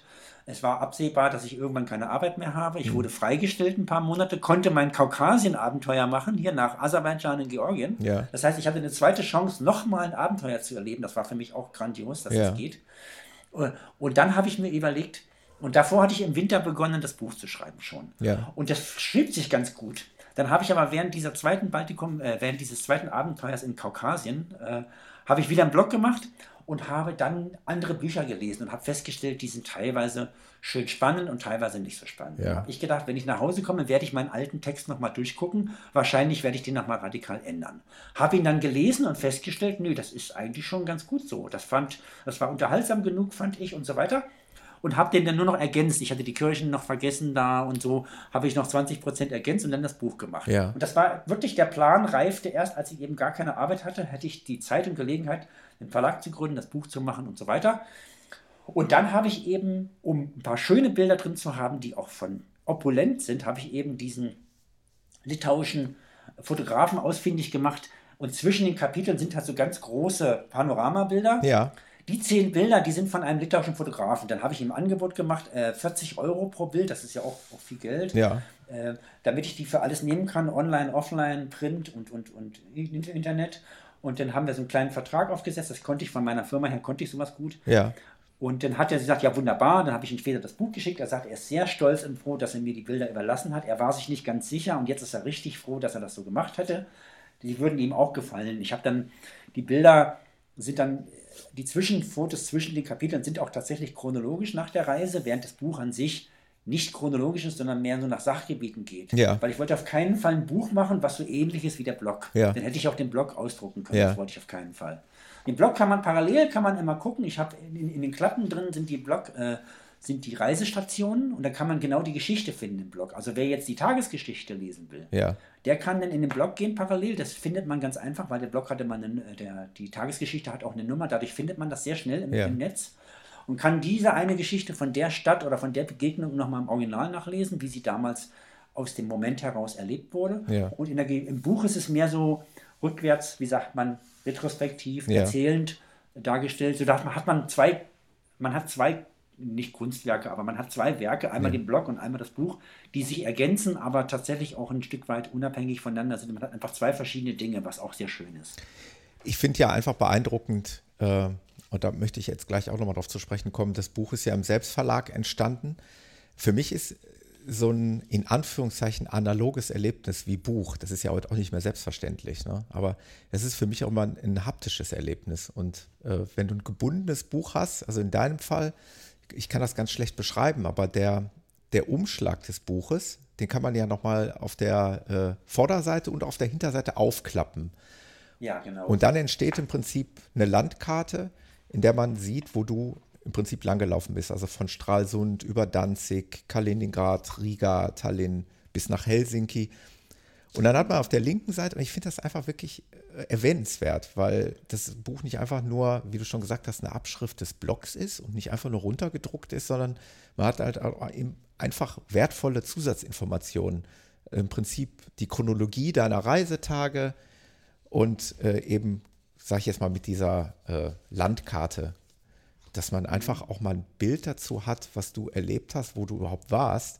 Äh, das kriegen wir ja jetzt hier im Podcast auch gar nicht so gut äh, übermittelt. Man kann sich das nur ungefähr vorstellen. Aber wenn man es mal auf einer Ja. Karte sieht. Und dann noch ganz kurz direkt dazu gesagt, äh, es gibt sogar eine Packliste, die hast du eingefügt. Also interessierte Leute, die sagen, hey, sowas könnte ich mir auch mal vorstellen, aber ich wüsste gar nicht, was muss ich denn alles mitnehmen. Das hast du ja einfach mal, mal dargestellt, dass man mal sehen kann, wie geht, äh, wie ging der Guido auf die Reise, äh, auf diese 2000 Kilometer lange Reise, was hat er da alles mitgenommen? Finde ich mega spannend. Also, dass man so ein Stück Ich war auch sehr dankbar, damals Robert Wimmer oder auch andere. Hm. Ich hatte sogar diese Christine Thürmer, die ja zu einer Berühmtheit erlangt ist, weil sie so gut ihr Buch äh, vermarktet hat Hm. oder mehrere inzwischen, die ja ganz andere Sachen macht, aber auch weit wandert. Äh, die habe ich dann auch gefragt. Also ähm, finde ich ganz toll, wenn andere ihre Packliste Liste herausrücken. Mhm. Weil ähm, man macht es dann zwar selber ein bisschen anders, aber man hat schon natürlich einen Man hat einen. Anhaltspunkt, genau.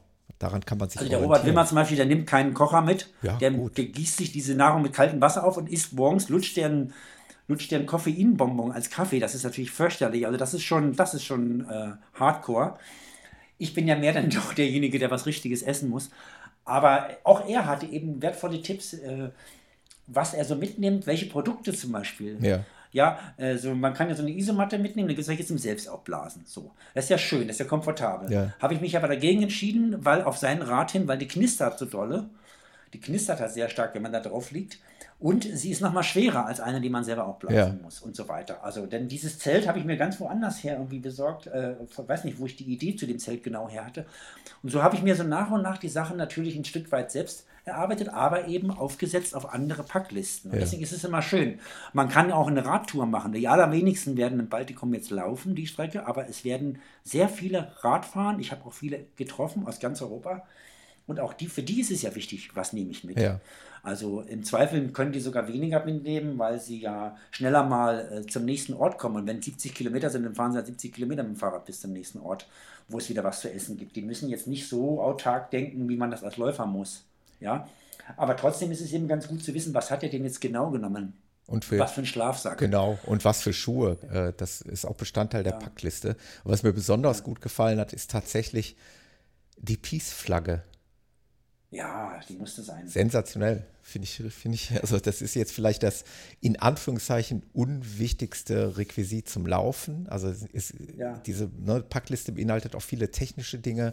Also da reden wir von eben von welche Navigationssoftware beziehungsweise was du von Garmin genommen hast, welche Handys du dabei hattest, Powerbank etc. Mhm. Aber eben die Peace-Flagge einfach mhm. auch als, als Zeichen, ne, wenn man Menschen begegnet. Und da gibt es auch eine Geschichte. Also äh, Darauf wollte ich hinaus. Ich glaub, Erzähl. Eine, eine Frau hat, äh, ich glaube, das war die finnische oder war es eine andere, die hat gesagt, ja, ich laufe wohl für den Frieden. Ja. Ich sage, naja, für den Frieden. Erst, man kann nichts falsch machen, wenn man sagt, man läuft für den Frieden, aber das ist mir jetzt gar nicht so eingefallen. Ich wollte eigentlich eher die Botschaft rüberbringen, ich kann mit allen Menschen ja. zurechtkommen ja. auf der Welt. Also ich, ich, ich bin im Frieden mit allen Menschen, das wollte ich eigentlich ja. sagen. Also ich kann ja sonst, bringt es ja nicht so viel jetzt für den Frieden per se, ja, kann nicht schaden. Da gibt es eine richtige Geschichte, die war in. Achso, erstens, Robert Wimmer hatte, glaube ich, immer versucht, die Flaggen der Länder, die er durchläuft, ja. äh, äh, an seinen Wagen festzubinden. Er hat dann immer gewechselt an der Grenze. Mhm. Der hat dann immer äh, irgendwie dann gewechselt und das wollte ich erst auch machen. Mhm. So. Und dann habe ich mich erkundigt, erst bei Fahnenfleck, das ist so eine Firma in, in Hamburg, ich hatte viel mit Hamburg zu tun, äh, ob man dann nicht so genau die Flaggen nimmt. Dann wollte ich so einen biegsamen Draht haben, wie man ihn auch an Kinderfahrrädern hat mit seiner Flagge und wollte dann immer die jeweilige Flagge nach oben stecken. Ja. Und die anderen unten drunter oder so, auch so ein bisschen als Schutz vor den Autofahrern, aber das habe ich dann alles verworfen. Ich habe gedacht, ich nehme einfach die Peace-Flagge, das sind ja alle Länder inklusive. Und da steht auch auf, auf Englisch drauf Peace, da steht Frieden, Paix auf Französisch und auf Russisch steht Mir. Und Mir heißt ja nicht nur Frieden, das heißt ja auch Welt. Ja. Ja, also das heißt, es hat sogar zwei Bedeutungen. Und jetzt kommt die letzte Geschichte dazu. Als ich in Aserbaidschan unterwegs war, hatte ich mir von einem Kind, hat mir so ein Kind irgendwie von so einer Demonstration irgendwie so eine Flagge geschenkt, so eine kleine aserbaidschanische Flagge. Und dann habe ich ihn neben dieser, da bin ich auch wieder mit diesem Ziehwagen unterwegs gewesen, gleiche, gleiche Aktion. Und habe dann neben die Peace-Flagge, die aserbaidschanische Peace-Flagge aufgezogen auf diese Gummischnur. Ja. So. Und dann haben Leute, Polizisten teilweise geguckt und dann haben die gesagt, was, was ist das hier für ein Land? Das hier ist Aserbaidschan, klar, wissen wir, was ist denn das andere für ein Land? Hm. Diese Regenbogenfahne, er hatte die noch nie gesehen. Hm. Und dann hab, das kann man sich jetzt auch nicht vorstellen bei uns, dass jemand so eine Fahne noch nicht gesehen hat. Und sagt, ja, das ist äh, äh, The World. Ja, was heißt das und so? Ich sage ja Mir, weil die Aserbaidschaner waren ja auch mal Sowjetunion. Ja. Manche können ein bisschen Russisch. Und ähm, Yamir, aha, ich sage, ja, ja, das ist äh, the whole world, also das ist das, das ist das gesamte Welt, das zählt für alle. Ja. Ah ja, naja, gut, okay, dann war das okay für ihn, ja. Also es war jetzt nicht irgendwie Israel und es war nicht, nichts von denen, die er nicht mochte oder kein ja. Armenien, die sind ja stark verfeindet mit Armenien. So. Äh, und, ach so, Entschuldigung, das passt jetzt gar nicht, also es passt ein bisschen doch, aber ich muss es jetzt mal sagen mit Armenien. Ja. Aserbaidschan wurde ich immer gefragt, äh, Adkuda, also wo komme ich her? Ja. Äh, und da habe ich gesagt, äh, Almania, weil Almania heißt halt Deutschland. Und dann haben die mal verstanden, Armenien. Was? Armenien? Ich sage, no, äh, Almania, äh, äh Germania. Ah. Almania. Aha. Ich sage, ja, ja, genau, Almania. Ganz wichtig so. Ja. Und dann habe ich nachher immer gesagt, Germania, weil auf Russisch heißt es äh, Germania. Ja. Und auf Aserbaidschan heißt es Almania. Dann habe ich mal Germania gesagt erstmal, damit die erstmal auf dem richtigen Dampfer sind. Dann habe ich mich dann immer korrigiert zu Almania, damit ich gar nicht in die Verlegenheit komme, dass die denken, ich sei irgendwie Armenien. Ja. Weil Armenien ist krass verfeindet mit, mit Aserbaidschan. Ja. Übrigens mit allen anderen auch, mit den Türken auch und mit allem. Die einzige, wo sie einigermaßen können, ist Georgien. Ansonsten sind sie nur verfeindet mit ihren Nachbarländern. Ja. Das ist halt da, wo jetzt auch dieses Bergkarabach da gerade tobt. Ne? Mhm. Also das nur am Rande. Und das war so witzig, dass ich eben auch da die Fahne dachte immer als, äh, also wenn sie gewusst hätten in Aserbaidschan, dass das auch so eine Proud Flag sein kann, ne? ja.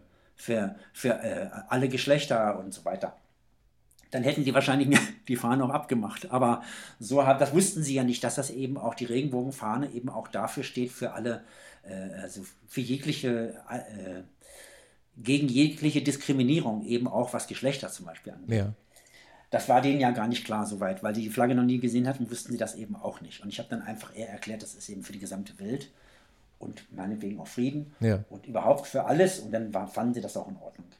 Also diese Fahne fand ich gut und ich wusste ja nicht, dass die jetzt mal so in Mode kommt. Also seit Black Lives Matter ist ja, ja sogar so, dass in den Bahnhöfen, habe ich gesehen, überall wo ich war, ist immer ein Schaukasten oder in Halle an der Saale ist sogar ein richtiger Mast draußen, wo sie diese Regenbogenflagge einfach mal so aufziehen und auch hängen lassen, auch über Monate. Ich habe gedacht, hoffentlich bauen sie den nicht irgendwann wieder ab. Das kann gar nicht schaden. Und das ist jetzt auch mein Buch vorne drauf. Da könnte man fast denken, ich hätte das so aus Marketinggründen gemacht, aber das ist ja viele ich, Jahre her, wo ich das gemacht habe. Wollte ich gerade sagen, das werden die Hörer dann, ähm, wir müssen noch mal im Nachgang sprechen, welches Foto ich von dir nehmen darf für, für das Cover dieser Podcast-Episode. Ja. Sollte es ja. dieses Foto sein, dann werden die Hörer das äh, dann sehen können. An dem ja. Ziehwagen sehen sie dann die Fahne, wo wir jetzt gerade gesprochen haben. Ja, sehr schön. Ich habe auch noch ähm, gedacht, dass ich den Buchrücken in diesen Regenbogenfarben mache. Ja und habe dann im Buchhandel festgestellt, ich habe ja irgendwie 150 Buchhandlungen selber besucht, weil ich jetzt Zeit hatte dafür im Sommer mit dem Fahrrad und ja. immer ein paar Bücher und dann habe ich die alle abgeklappert. Dann musste ich feststellen, jedes zweite Reisebuch hat Regenbogenfarben. Ah, okay. oh, super, ganz super. Ich dachte, ich wäre der Einzige, das Sehr würde auffallen. Kreative Idee. Aber das haben schon andere Verlage machen das auch so ja. und haben auch Regenbogenfarben. Aber schon immer, also jetzt nicht irgendwie neuerdings oder so. Also ich finde diese ganze äh, Geschichte, die du uns jetzt erzählt hast, finde ich so spannend. Und ich könnte dir eigentlich noch wirklich eine ganze Stunde zuhören. Aber ich muss mhm. leider jetzt ein bisschen technisch, äh, technischer werden, ein bisschen nüchterner werden, weil ich würde gerne noch mal einmal über dieses Buch sprechen. Ähm, Hörer von mir wissen, ich hatte eigentlich auch immer den Traum, ein Buch zu schreiben, also in meiner Kindheit und meiner Jugend. Das wäre aber eher ein Roman geworden. Äh, jetzt hast du dir deinen Traum erfüllt und mich würde da schon noch mal ein bisschen was zu interessieren. Ähm, jetzt hat man die Idee, dieses Buch zu schreiben und schreibt es. Wie kriegt man das an die Leute? Wie kriegt man das an die Menschen? Da gibt es ja jetzt mehrere Möglichkeiten. Entweder es gibt einen Verlag, der sagt, jo, das ist genau das Buch, worauf wir gewartet haben und wir verlegen das und alles ist super. Oder, und äh, auch da gibt es hier in der Geschichte des Running Podcasts ja schon Beispiele von Menschen, die Bücher geschrieben haben, die sagen, okay, A, habe ich vielleicht nicht den Verlag gefunden, ich äh, schreibe mich dumm und dusselig und die reagieren nicht, die interessiert es nicht.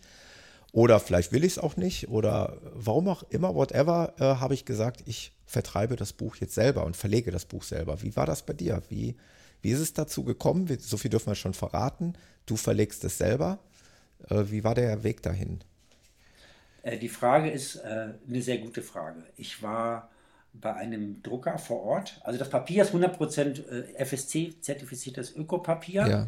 was dann leider ein bisschen auf Kosten der Farbe geht, aber ich wollte unbedingt ein vernünftiges Papier machen. Ähm, empfinde ich regional nicht so. gedruckt. Muss ich ganz ehrlich sagen, empfinde ich auch überhaupt nicht so. Also, nee. also es geht noch brillanter, geht es sicherlich noch. Ich habe dann mag sein, Auge, weil ich auch Mag sein, dass man mehr Glanz reinkriegt, aber ganz ehrlich, gerade wenn ich mir Schöner die, ist es nicht. Ich habe es ja jetzt hier in der Hand, gerade wenn ich mir die, nee. äh, die Fotos von dem Jonas Danauska wie heißt der, Danauskas, ne? Ja, ja, Danauskas. Äh, mir anschaue, also die über beide Seiten, also so ein Panoramabild, das ist, mhm. das ist einwandfrei, das ist ne? top. Ja. Deswegen sollte es auch eine gewisse Größe haben, damit diese Bilder einigermaßen rauskommen. Mhm. Man muss sagen, ich dachte, ich könnte das mit links, dieses, diesen Buchverlag gründen. Ja.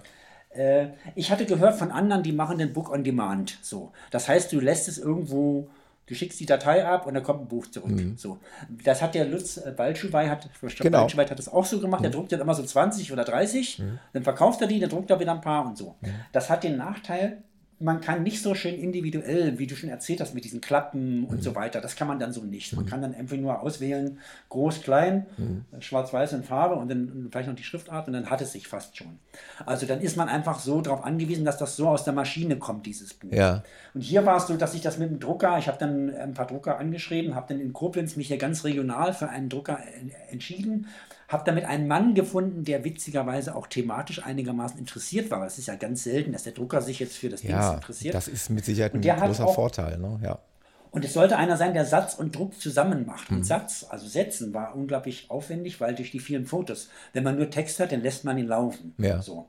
Und der hatte dann damit eine Weile, das ist so ein Typ, den muss man immer zweimal fragen, bis er dann wirklich anfängt, das auch was zu machen. Der braucht so, der hat so viele Aufträge. Der, so der ist nicht so stringent. Ja. Hm. Ja, aber das Schöne war, dass er auch eine Weile brauchte, bis er eine Idee hatte, wie er das macht. Hm. Er hatte irgendein anderes Buch gesehen, das war auch zweispaltig. Ja. Das war auch so eine Art Reiseführer für Motorradfahrer oder so. Ja. Und das war auch zweispaltig. Und das ist super komfortabel. Wenn man älter wird, merkt man, man hat Schwierigkeiten, immer die nächste Zeile zu finden, wenn man immer das ganze Buch liest. Das stimmt. Und ja. bei Zweispaltigkeit, da liest du hintereinander weg und du weißt gar nicht, woher der Komfort kommt. Absolut. Der Komfort kommt daher, weil du immer äh, die gesamte Zeile mit einem Blick erfassen kannst und musst nicht hin und her lesen. Mhm. Das macht die Sache leichter. Das ist mir noch gar nicht so. Denn, guck mal, dieses technische Lesen, die Technik, Technik des ja. Lesens ist mir überhaupt nicht aufgefallen. Sag ich dir jetzt mal ganz ehrlich. Äh, da habe ich mir keine ja, Gedanken. Natürlich ist mir die Zweispaltigkeit aufgefallen, aber Vor- und Nachteile mhm. würden mir jetzt gar nicht in den Sinn kommen nee. zunächst. Also. Dann wollte ich unbedingt die, äh, die, die, was ich ganz toll finde, das ist relativ modern, diese Randspalte, diese leere weiße Randspalte, ja. Äh, wo man dann die Bildunterschriften rein. Ja, genau. Mhm. Er hat sich zwar geweigert, hinten bei den vielen Kirchen, hat er gesagt, das, das mache ich nicht. Ich mache jetzt unter jedem Kirchenbild, ja. schreibe ich drunter, welche das ist. Da kommt man ja durcheinander. Und ich war eigentlich der Meinung, man soll konsequent in Lesrichtung untereinander einfach die Bildbeschrift. Das wird der Leser dann schon finden. Ja. Ohne dass man das jetzt verschandelt mit irgendeinem Buchstaben oder mit, mit einer Zahl oder so.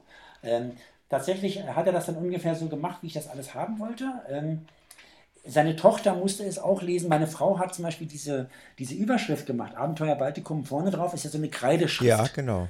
Den, die hat sie geschrieben, weil sie einen viel schwungvolleren äh, Dings hat. Das ja. haben wir so ein paar Mal auf so einem A3-Blatt hat sie ein paar Mal geschrieben und dann haben wir eins ausgesucht. Und die Kapitelüberschriften habe ich dann noch mit Kreide gemacht, die haben wir eingescannt, ja. weil ich fand, die gehen witzigerweise auch durch die Regenbogenfarben. Also wir haben das wirklich mit Liebe gemacht und dadurch, das sieht man jetzt so ein bisschen auch. Und deswegen muss es eine gewisse Größe haben, es ja. muss eine gewisse Haptik haben. Und das ist natürlich schön, macht es aufwendiger, aber ich bin wirklich auch im Nachhinein sehr zufrieden ähm, mit dem Ergebnis.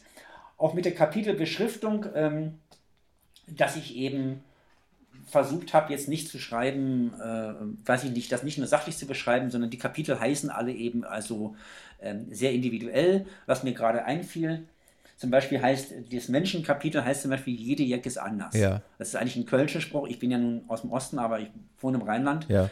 Und da weiß jeder, was gemeint ist. Und dann steht nur in Klammern im Inhaltsverzeichnis die Menschen im Baltikum. Ja. Hätte man ja auch sagen können, die Menschen im Baltikum. Das fand ich aber irgendwie zu langweilig. Also es sollte sehr kurzweilig, es sollte sehr intensiv sein. Das ist es geworden. Ich dachte ja, ich mache es mit Links, weil ich Zeitschriftenvertrieb mache, ja. eigentlich vom Beruf. Entschuldigung. Ja. Und da dachte ich, ich, ich kenne ganz viel und der Vertrieb ist nicht so das Problem, mhm. weil der Drucker sagte zu mir, ein Buch schreiben können viele, mhm. ein Buch drucken ist überhaupt kein Problem, mhm. aber, aber dann, der Verkauf. Dann geht's los, ja. Der Vertrieb. Ja. Und dann habe ich gesagt, Entschuldigung, Vertrieb ist ja mein Beruf, also mhm. das muss ich jetzt echt können, jetzt muss ich jetzt mal auf die Straße bringen, die Power, ich muss das jetzt auch hinkriegen. Mhm. Und das stimmt, der Vertrieb ist wirklich nicht ohne. Mhm. Ich hatte, wie gesagt, jetzt äh, die Gelegenheit genutzt meiner Arbeitslosigkeit. Ich habe mich immer wieder beworben, natürlich bei Firmen, aber es ist schwierig in diesen Zeiten äh, was zu kriegen. Auch für jemanden, der Ende 50 ist, ist das irgendwie ziemlich schwierig. Ja. Obwohl ich alles Mögliche kann. Äh, also, wenn jemand zuhört und sagt, Mensch, das wäre doch was, äh, ich, ich suche eine Allround-Person, die alles Mögliche kann. Ja. das nur am Rande. Also, tatsächlich habe ich dann dieses, diesen Kleinstverlag gegründet Ampel Publishing, dürfen wir ruhig sagen. Ampel Publishing, ja. Ampel äh, war irgendwie so ein Name, der mir an anderer Gelegenheit aufgefallen ist.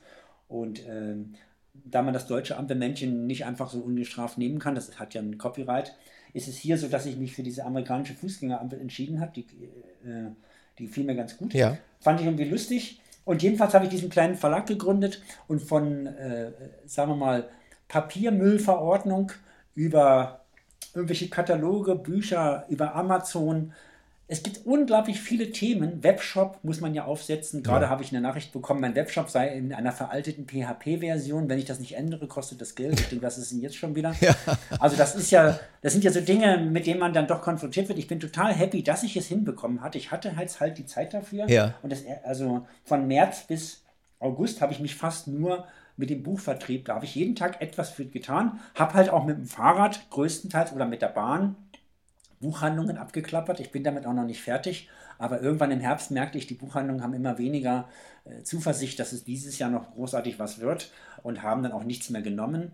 Jetzt hoffe ich, dass die alle die Bücher, die sie haben, behalten. Das eine oder andere wahrscheinlich auch verkauft haben schon. Ja das ist wirklich Vertrieb zu Fuß. Also die können das Familien reinzukommen in den Buchgroßhandel war auch eine Riesenaktion, weil die nehmen eigentlich nur Verlage mit drei bis fünf Titeln aufwärts. Ja, woher nimmt man jetzt die anderen zwei bis vier Titel, die ich noch nicht geschrieben habe. Ja. Also ich habe jetzt erstmal nur das eine Buch. So.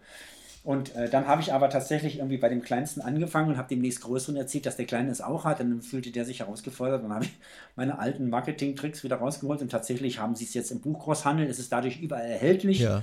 Jeder Buchhändler, der jetzt leider geschlossen hat im Moment, hat eben auch einen Buchshop in seiner Webseite und da ist es jetzt eben auch drin über diese Großhändler. Ja. Es gibt es auch als E-Book. Einmal muss man aufpassen, einmal als volle bebilderte Version, richtig. Ähm, mit allen Fotos, ja. die die Sache etwas größer macht. Und es gibt aber auch eine reine Textversion, Textversion. weil manche mhm. Plattformen nehmen leider nur äh, die reine ja. Textversion. Äh, meine ehemalige Sekretärin ist äh, geboren in Wales, ist äh, aufgewachsen in Wales und ist Muttersprachlerin Englisch und wohnt aber seit vielen Jahren in der Nähe von Frankfurt. Die ist im Ruhestand und die hat dadurch einen Auftrag bekommen, nämlich das zu übersetzen ins Englische. Ja. Und hat das ganz, ganz toll übersetzt. Also ich selber kann so leidlich Englisch, aber ich wäre da nie darauf gekommen. Also man würde es einfach nicht können, wenn man nicht Muttersprachler ist. Ja. Das hat die fantastisch gemacht.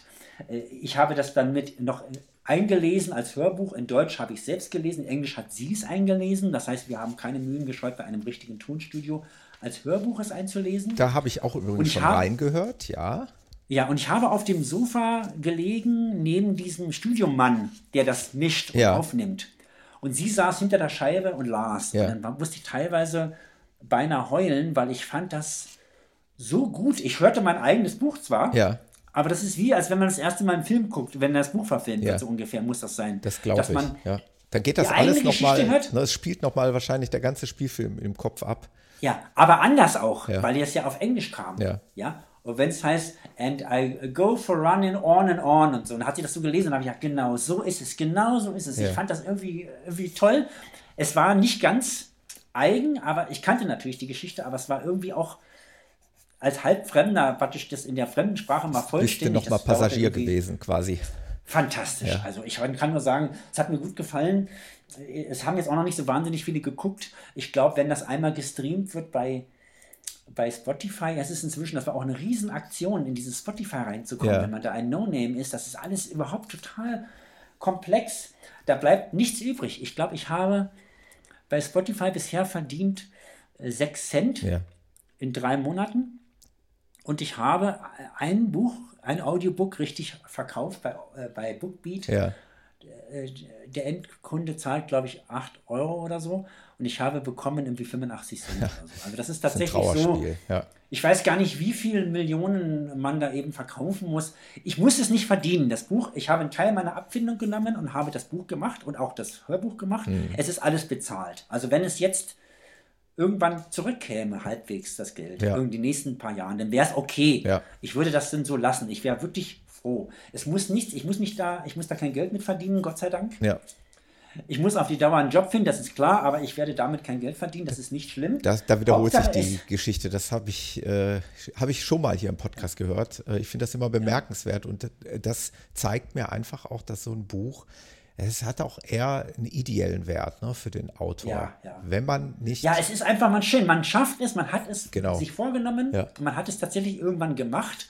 Und ich habe auch gedacht, oh Gott, ja, Schreiben gut und schön. Ich war mit Schreiben fertig und wusste, wahrscheinlich fängt die Arbeit an. Ich wusste natürlich wieder mal nicht, wie viel Arbeit es wirklich ist. Aber ich hatte meinen Spaß. Ich kann mir auch vorstellen, nächstes Jahr nochmal, äh, wenn ich die Gelegenheit habe mit dem Fahrrad, oder ich werde, egal wo ich bin, immer mal in die Buchhandlung gehen, werde nach meinem Buch fragen, werde denen das erzählen. Ich bin ein ganz guter Entertainer. Ich ja. war lange im Außendienst auch beschäftigt. Das ja. war so witzig, dass ich jetzt wieder an die Anfangszeit meiner Berufszeit kam und wieder Klinkenputzen war im Buchhandel. Und natürlich lehnen es viele ab. Ja, also ich war in Köln unterwegs, da hieß es, wir sind eine Kunstbuchhandlung, wir ja. sind eine Kinderbuchhandlung, wir sind eine Frauenbuchhandlung, wir sind eine belletristische Buchhandlung, wir sind eine literarische Buchhandlung, eine juristische, medizinische und so weiter. Ja. Und ich fand einfach keine Buchhandlung, die sagte, wir sind die Buchhandlung für dein Buch. Ja. Und dann irgendwann habe ich einen, dann hieß es, geh doch zu dem. Alle haben mich zu einem Buchhändler verwiesen. Und der sagte, ja, normalerweise schon, aber im Moment nicht. Und ich dachte, das kann jetzt nicht sein. Der muss das jetzt nehmen. Ich muss, einer muss auch mein Buch nehmen. So. Und tatsächlich hat er es dann auch genommen äh, es ist tatsächlich so, das macht mir ein Stück weit Spaß, weil ich habe so einen so so so ein Außendienst, so ein Verkäufergehen so ein bisschen auch. Ja. Aber es war natürlich äh, eingebettet in eine, ich sag mal, Radtour oder so. Also dadurch ging das dann ja. wieder. Hätte ich das jetzt nur vom Berufswegen machen müssen, ich, äh, es ist ganz schön hart teils. Ich, mit so einer, mit so einer absage, rauszugehen aus dem Buchladen. Ich finde ja auch, so ein Buch hätte zum Beispiel so eine Lesereise verdient. Ne? Ich liebe es, wenn die Autoren äh, sich dann irgendwo hinsetzen und vielleicht ein Stück weit aus ihrem Buch vorlesen, vielleicht ein bisschen was erzählen. Ich glaube, das könntest du sehr gut. Aber. Habe ich auch schon gemacht. Ich habe zwei Lesungen schon gemacht. Ja, eine in meinem Heimatort, wo ich herstamme. Ja.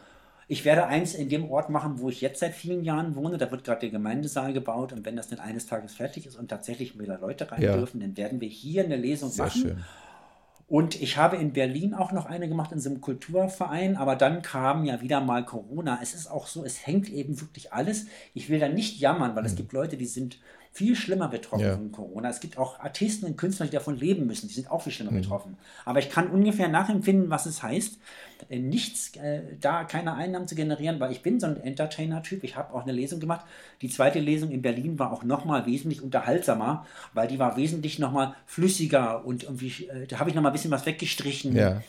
Äh, es war wirklich, ich fand mich bei der zweiten Lesung nochmal viel besser auch und ich, ich bin bereit, wenn das jemand hört, ja. in jeder Bibliothek, in jedem Club, in jedem Verein, in jedem, egal wo zu lesen. Wir müssen einfach abwarten, bis das möglich ist. Genau, ja. Im Moment reagiert keine Buchhandlung, es reagiert auch keine Bibliothek. Die sind alle, die ziehen den Kopf ein und sagen, ja, es ist alles schön, aber wir müssen warten, bis es hm. wieder geht. Hm. Das ist einfach so. Und da muss ich jetzt auch die Geduld haben. Ja, klar. Und ich wäre bereit, äh, immer mal eine Lesung irgendwo zu machen das Schöne ist. Ich bin für alles Mögliche bereit. Das Schöne ja. ist, diese Geschichte erzählt sich halt auch noch in einem halben Jahr, die erzählt sich ja noch in einem Jahr.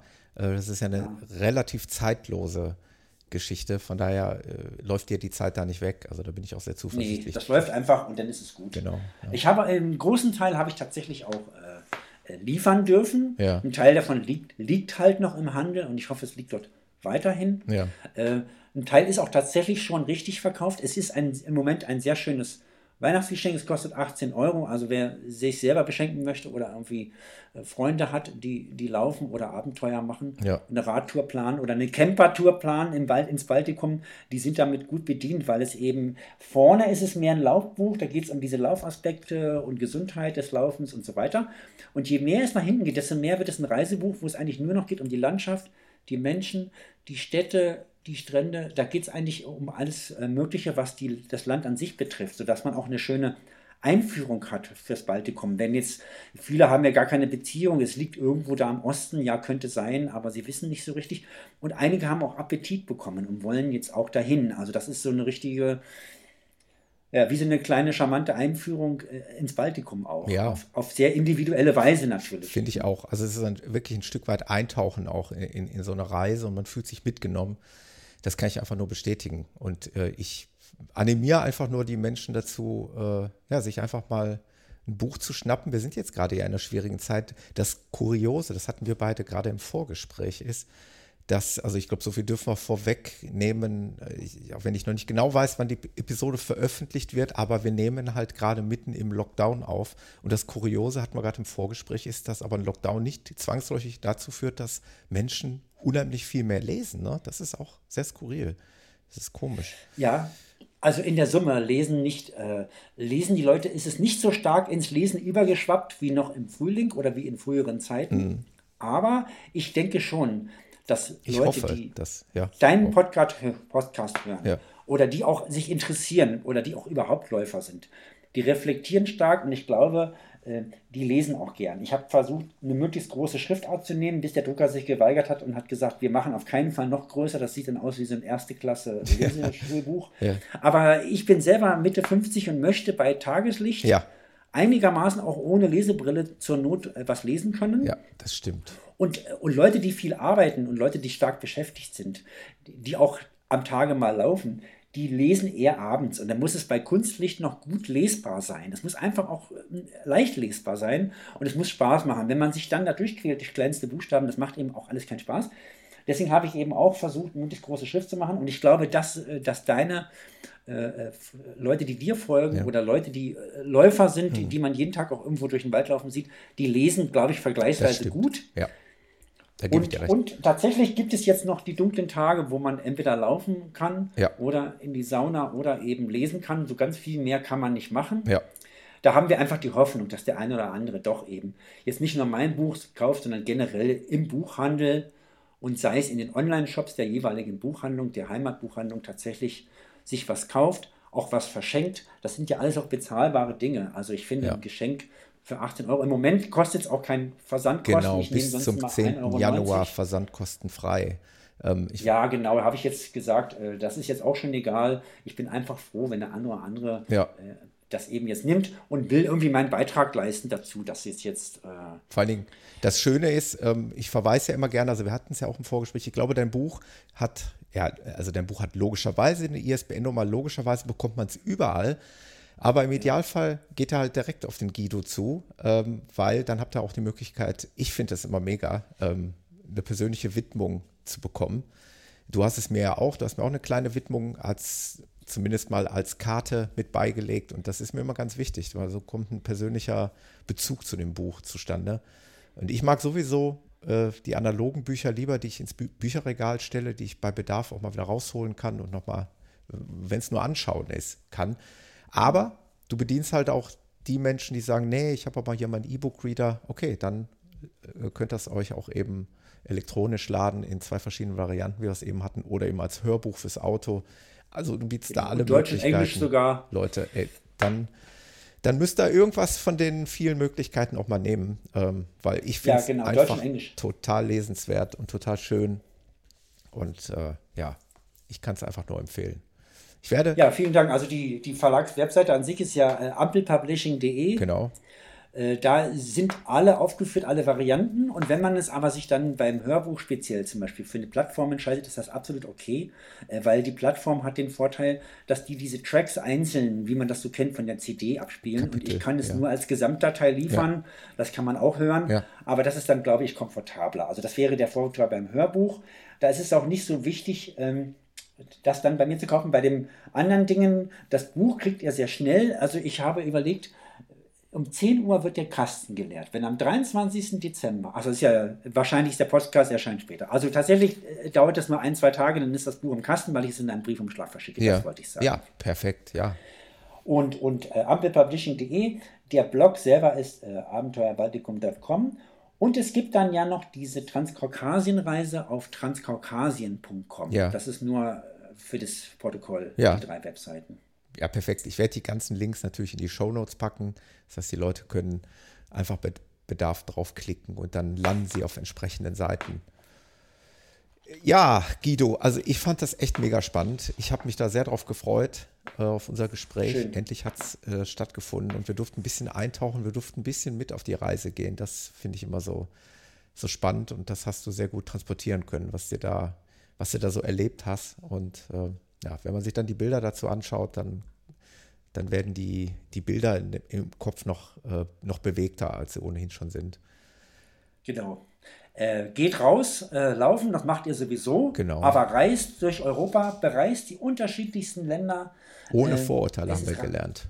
Ja, äh, die Vorurteile bauen sich von selbst ab. Da muss man gar nicht, also kann man haben, aber die werden sich dann verflüchtigen. Äh, Reisen bildet. Äh, Europa ist so vielfältig. Ich habe auch noch Lust, auch noch einiges andere zu machen. Durch meine Verletzung im Sommer hatte ich eine Fußverletzung, konnte ich nicht so richtig laufen, habe ich das Radfahren für mich entdeckt und überlege, wie ich das vielleicht einbaue. Ich wollte Island umrunden als Läufer, aber da hat mir jeder von abgeraten, man kann laufen bei Kälte sehr gut. Ich laufe gerne bei Kälte, aber wenn ich anhalte, erfriere ich. Ja. Und es ist nicht sicher, dass die Unterkunft einen aufnimmt, weil die Unterkünfte sind in normalen Jahren auch Monate im Voraus gebucht. Das könnte ich nicht machen. Also da habe ich irgendwie Schwierigkeiten. Jetzt überlege ich, ob ich mit dem Fahrrad fahre oder jemand begleitet mich. Also wenn jemand mit dem Fahrrad fährt, die Insel umrundet, das sind 1300 Kilometer. Freiwillige vor. Ich könnte dann, ja, es ist gar nicht so, weil 1300 mit dem Fahrrad ist jetzt nicht so viel. Ja. Und ich könnte ja dann äh, laufen und man würde sich dann wieder treffen bei der nächsten Unterkunft. Und derjenige könnte schon mal vorfahren oder Abstecher machen zu irgendwelchen äh, Vulkanen, wo ich dann nicht hinkäme. Ich würde dann einfach nur die, geradeaus die Strecke laufen. Also das ist auch noch eine Idee. Ich suche jemanden, der mich da begleitet. Das ist noch so eine Idee, die mir als letztes gekommen ist. Island habe ich länger im Kopf, aber dieses einer fährt mit dem Rad, einer läuft, das könnte was sein für Island, ja. weil dann ist man, den kann man anrufen und sagen, bitte kommst du zurück, ich brauche hier eine Decke, ich erfriere hier, hier ist irgendwie äh, die Luft raus oder ich habe mich verletzt oder irgendwas auch du immer. Das könnte man dann eben alles klären. Oder du machst gleich ein Run and Bike. Das haben wir, das habe ich übrigens mal als Wettkampf gemacht. Ähm, ja. Man hatte, also zwei Läufer haben ein Fahrrad und sie können sich ja, teilen, wie sie möchten. Man wechselt, Man sich, wechselt ab. sich ab. Mal läuft vielleicht einer zehn Kilometer und der andere sitzt auf dem Rad und äh, kann dann frei wechseln, wie man möchte. Genau, eine ganz tolle Idee. Also wenn das, also da hätte ich auch große Lust für. Also das, sonst ist das ja so eine Art, einer liefert nur und der andere läuft. Nee, nee, man kann sich genau abwechseln, finde ich eine ganz tolle Idee. Mhm. Das Gepäck ist dann, wie gesagt, wenn man dann eine Unterkunft erreicht und die, die ist voll, dann kann man immer noch äh, die nächstgelegene dann irgendwie aufsuchen, die dann 17 Kilometer weiter ist. Das geht eben mhm. nicht, wenn man läuft. Das ist dann doch ganz schön heftig. Also das ist viel besser, glaube ich, wenn einer ein Rad hat und man das Gepäck am Rad ja. hat. Und dadurch ist man ja auch als Läufer viel, viel freier. Klar. Also, ja. Sehr schöne Ideen. Guck mal, so entstehen neue Ideen hier im Podcast. Wunderbar. Ja, das wäre so meine, meine Idee. Dann hätte ich so die Ecken von Europa ausgekratzt, so ein bisschen, weil die in der Mitte wohnt man ja und hat auch schon viele Länder bereist. Ja. Ähm, und dann wäre nur noch der Südwesten irgendwie, aber da ist es immer so heiß, na, vielleicht im Winter oder so, mal gucken. Ich bin sehr gespannt. Ich werde das weiter verfolgen. Wir sind ja jetzt connected. Im Übrigen äh, werde ich dann im Nachgang noch mit dir absprechen, was ich für Links noch teilen kann. Vielleicht den Strava-Link von dir oder was auch immer du da noch preisgibst für die Hörer. Und dann äh, können wir das alles verfolgen, was da bei dir noch an Abenteuern entsteht. Und da freue ich mich schon sehr ja, drauf. Wunderbar. Ansonsten würde ich am Ende des Podcasts äh, eigentlich zusammenfassen, die Welt ist okay, bis auf fünf, sechs Idioten, oder, Guido? Das, genau so ist es. Das ist das, ist das was wir heute mitnehmen. Und, Und, wir gehören Gott sei Dank jetzt nicht zu diesen fünf, ich sechs. Hoffe das nicht. ist auch ganz schön. Aus, aus nee. unserer Sicht nicht. Nee. Hat mir sehr viel Spaß gemacht. Vielen Dank für deine Zeit. Ja, vielen Dank. Und ähm, ja, eine schöne Zeit und äh, hoffentlich dann bald wieder nach Corona, dass es wieder steil nach, nach oben geht mit dem Laufen. Genau mit einem Buch verlegen und äh, vielleicht noch schöne Lesereise. Vielleicht sieht man sich mal irgendwo. Ja, genau. Lauft gut, kommt gut durch die Zeit, ähm, macht was draus und laufen geht immer. Genau, laufen geht immer. Danke, Guido. Bis dann. Okay. Tschüss. Ciao. Tschüss.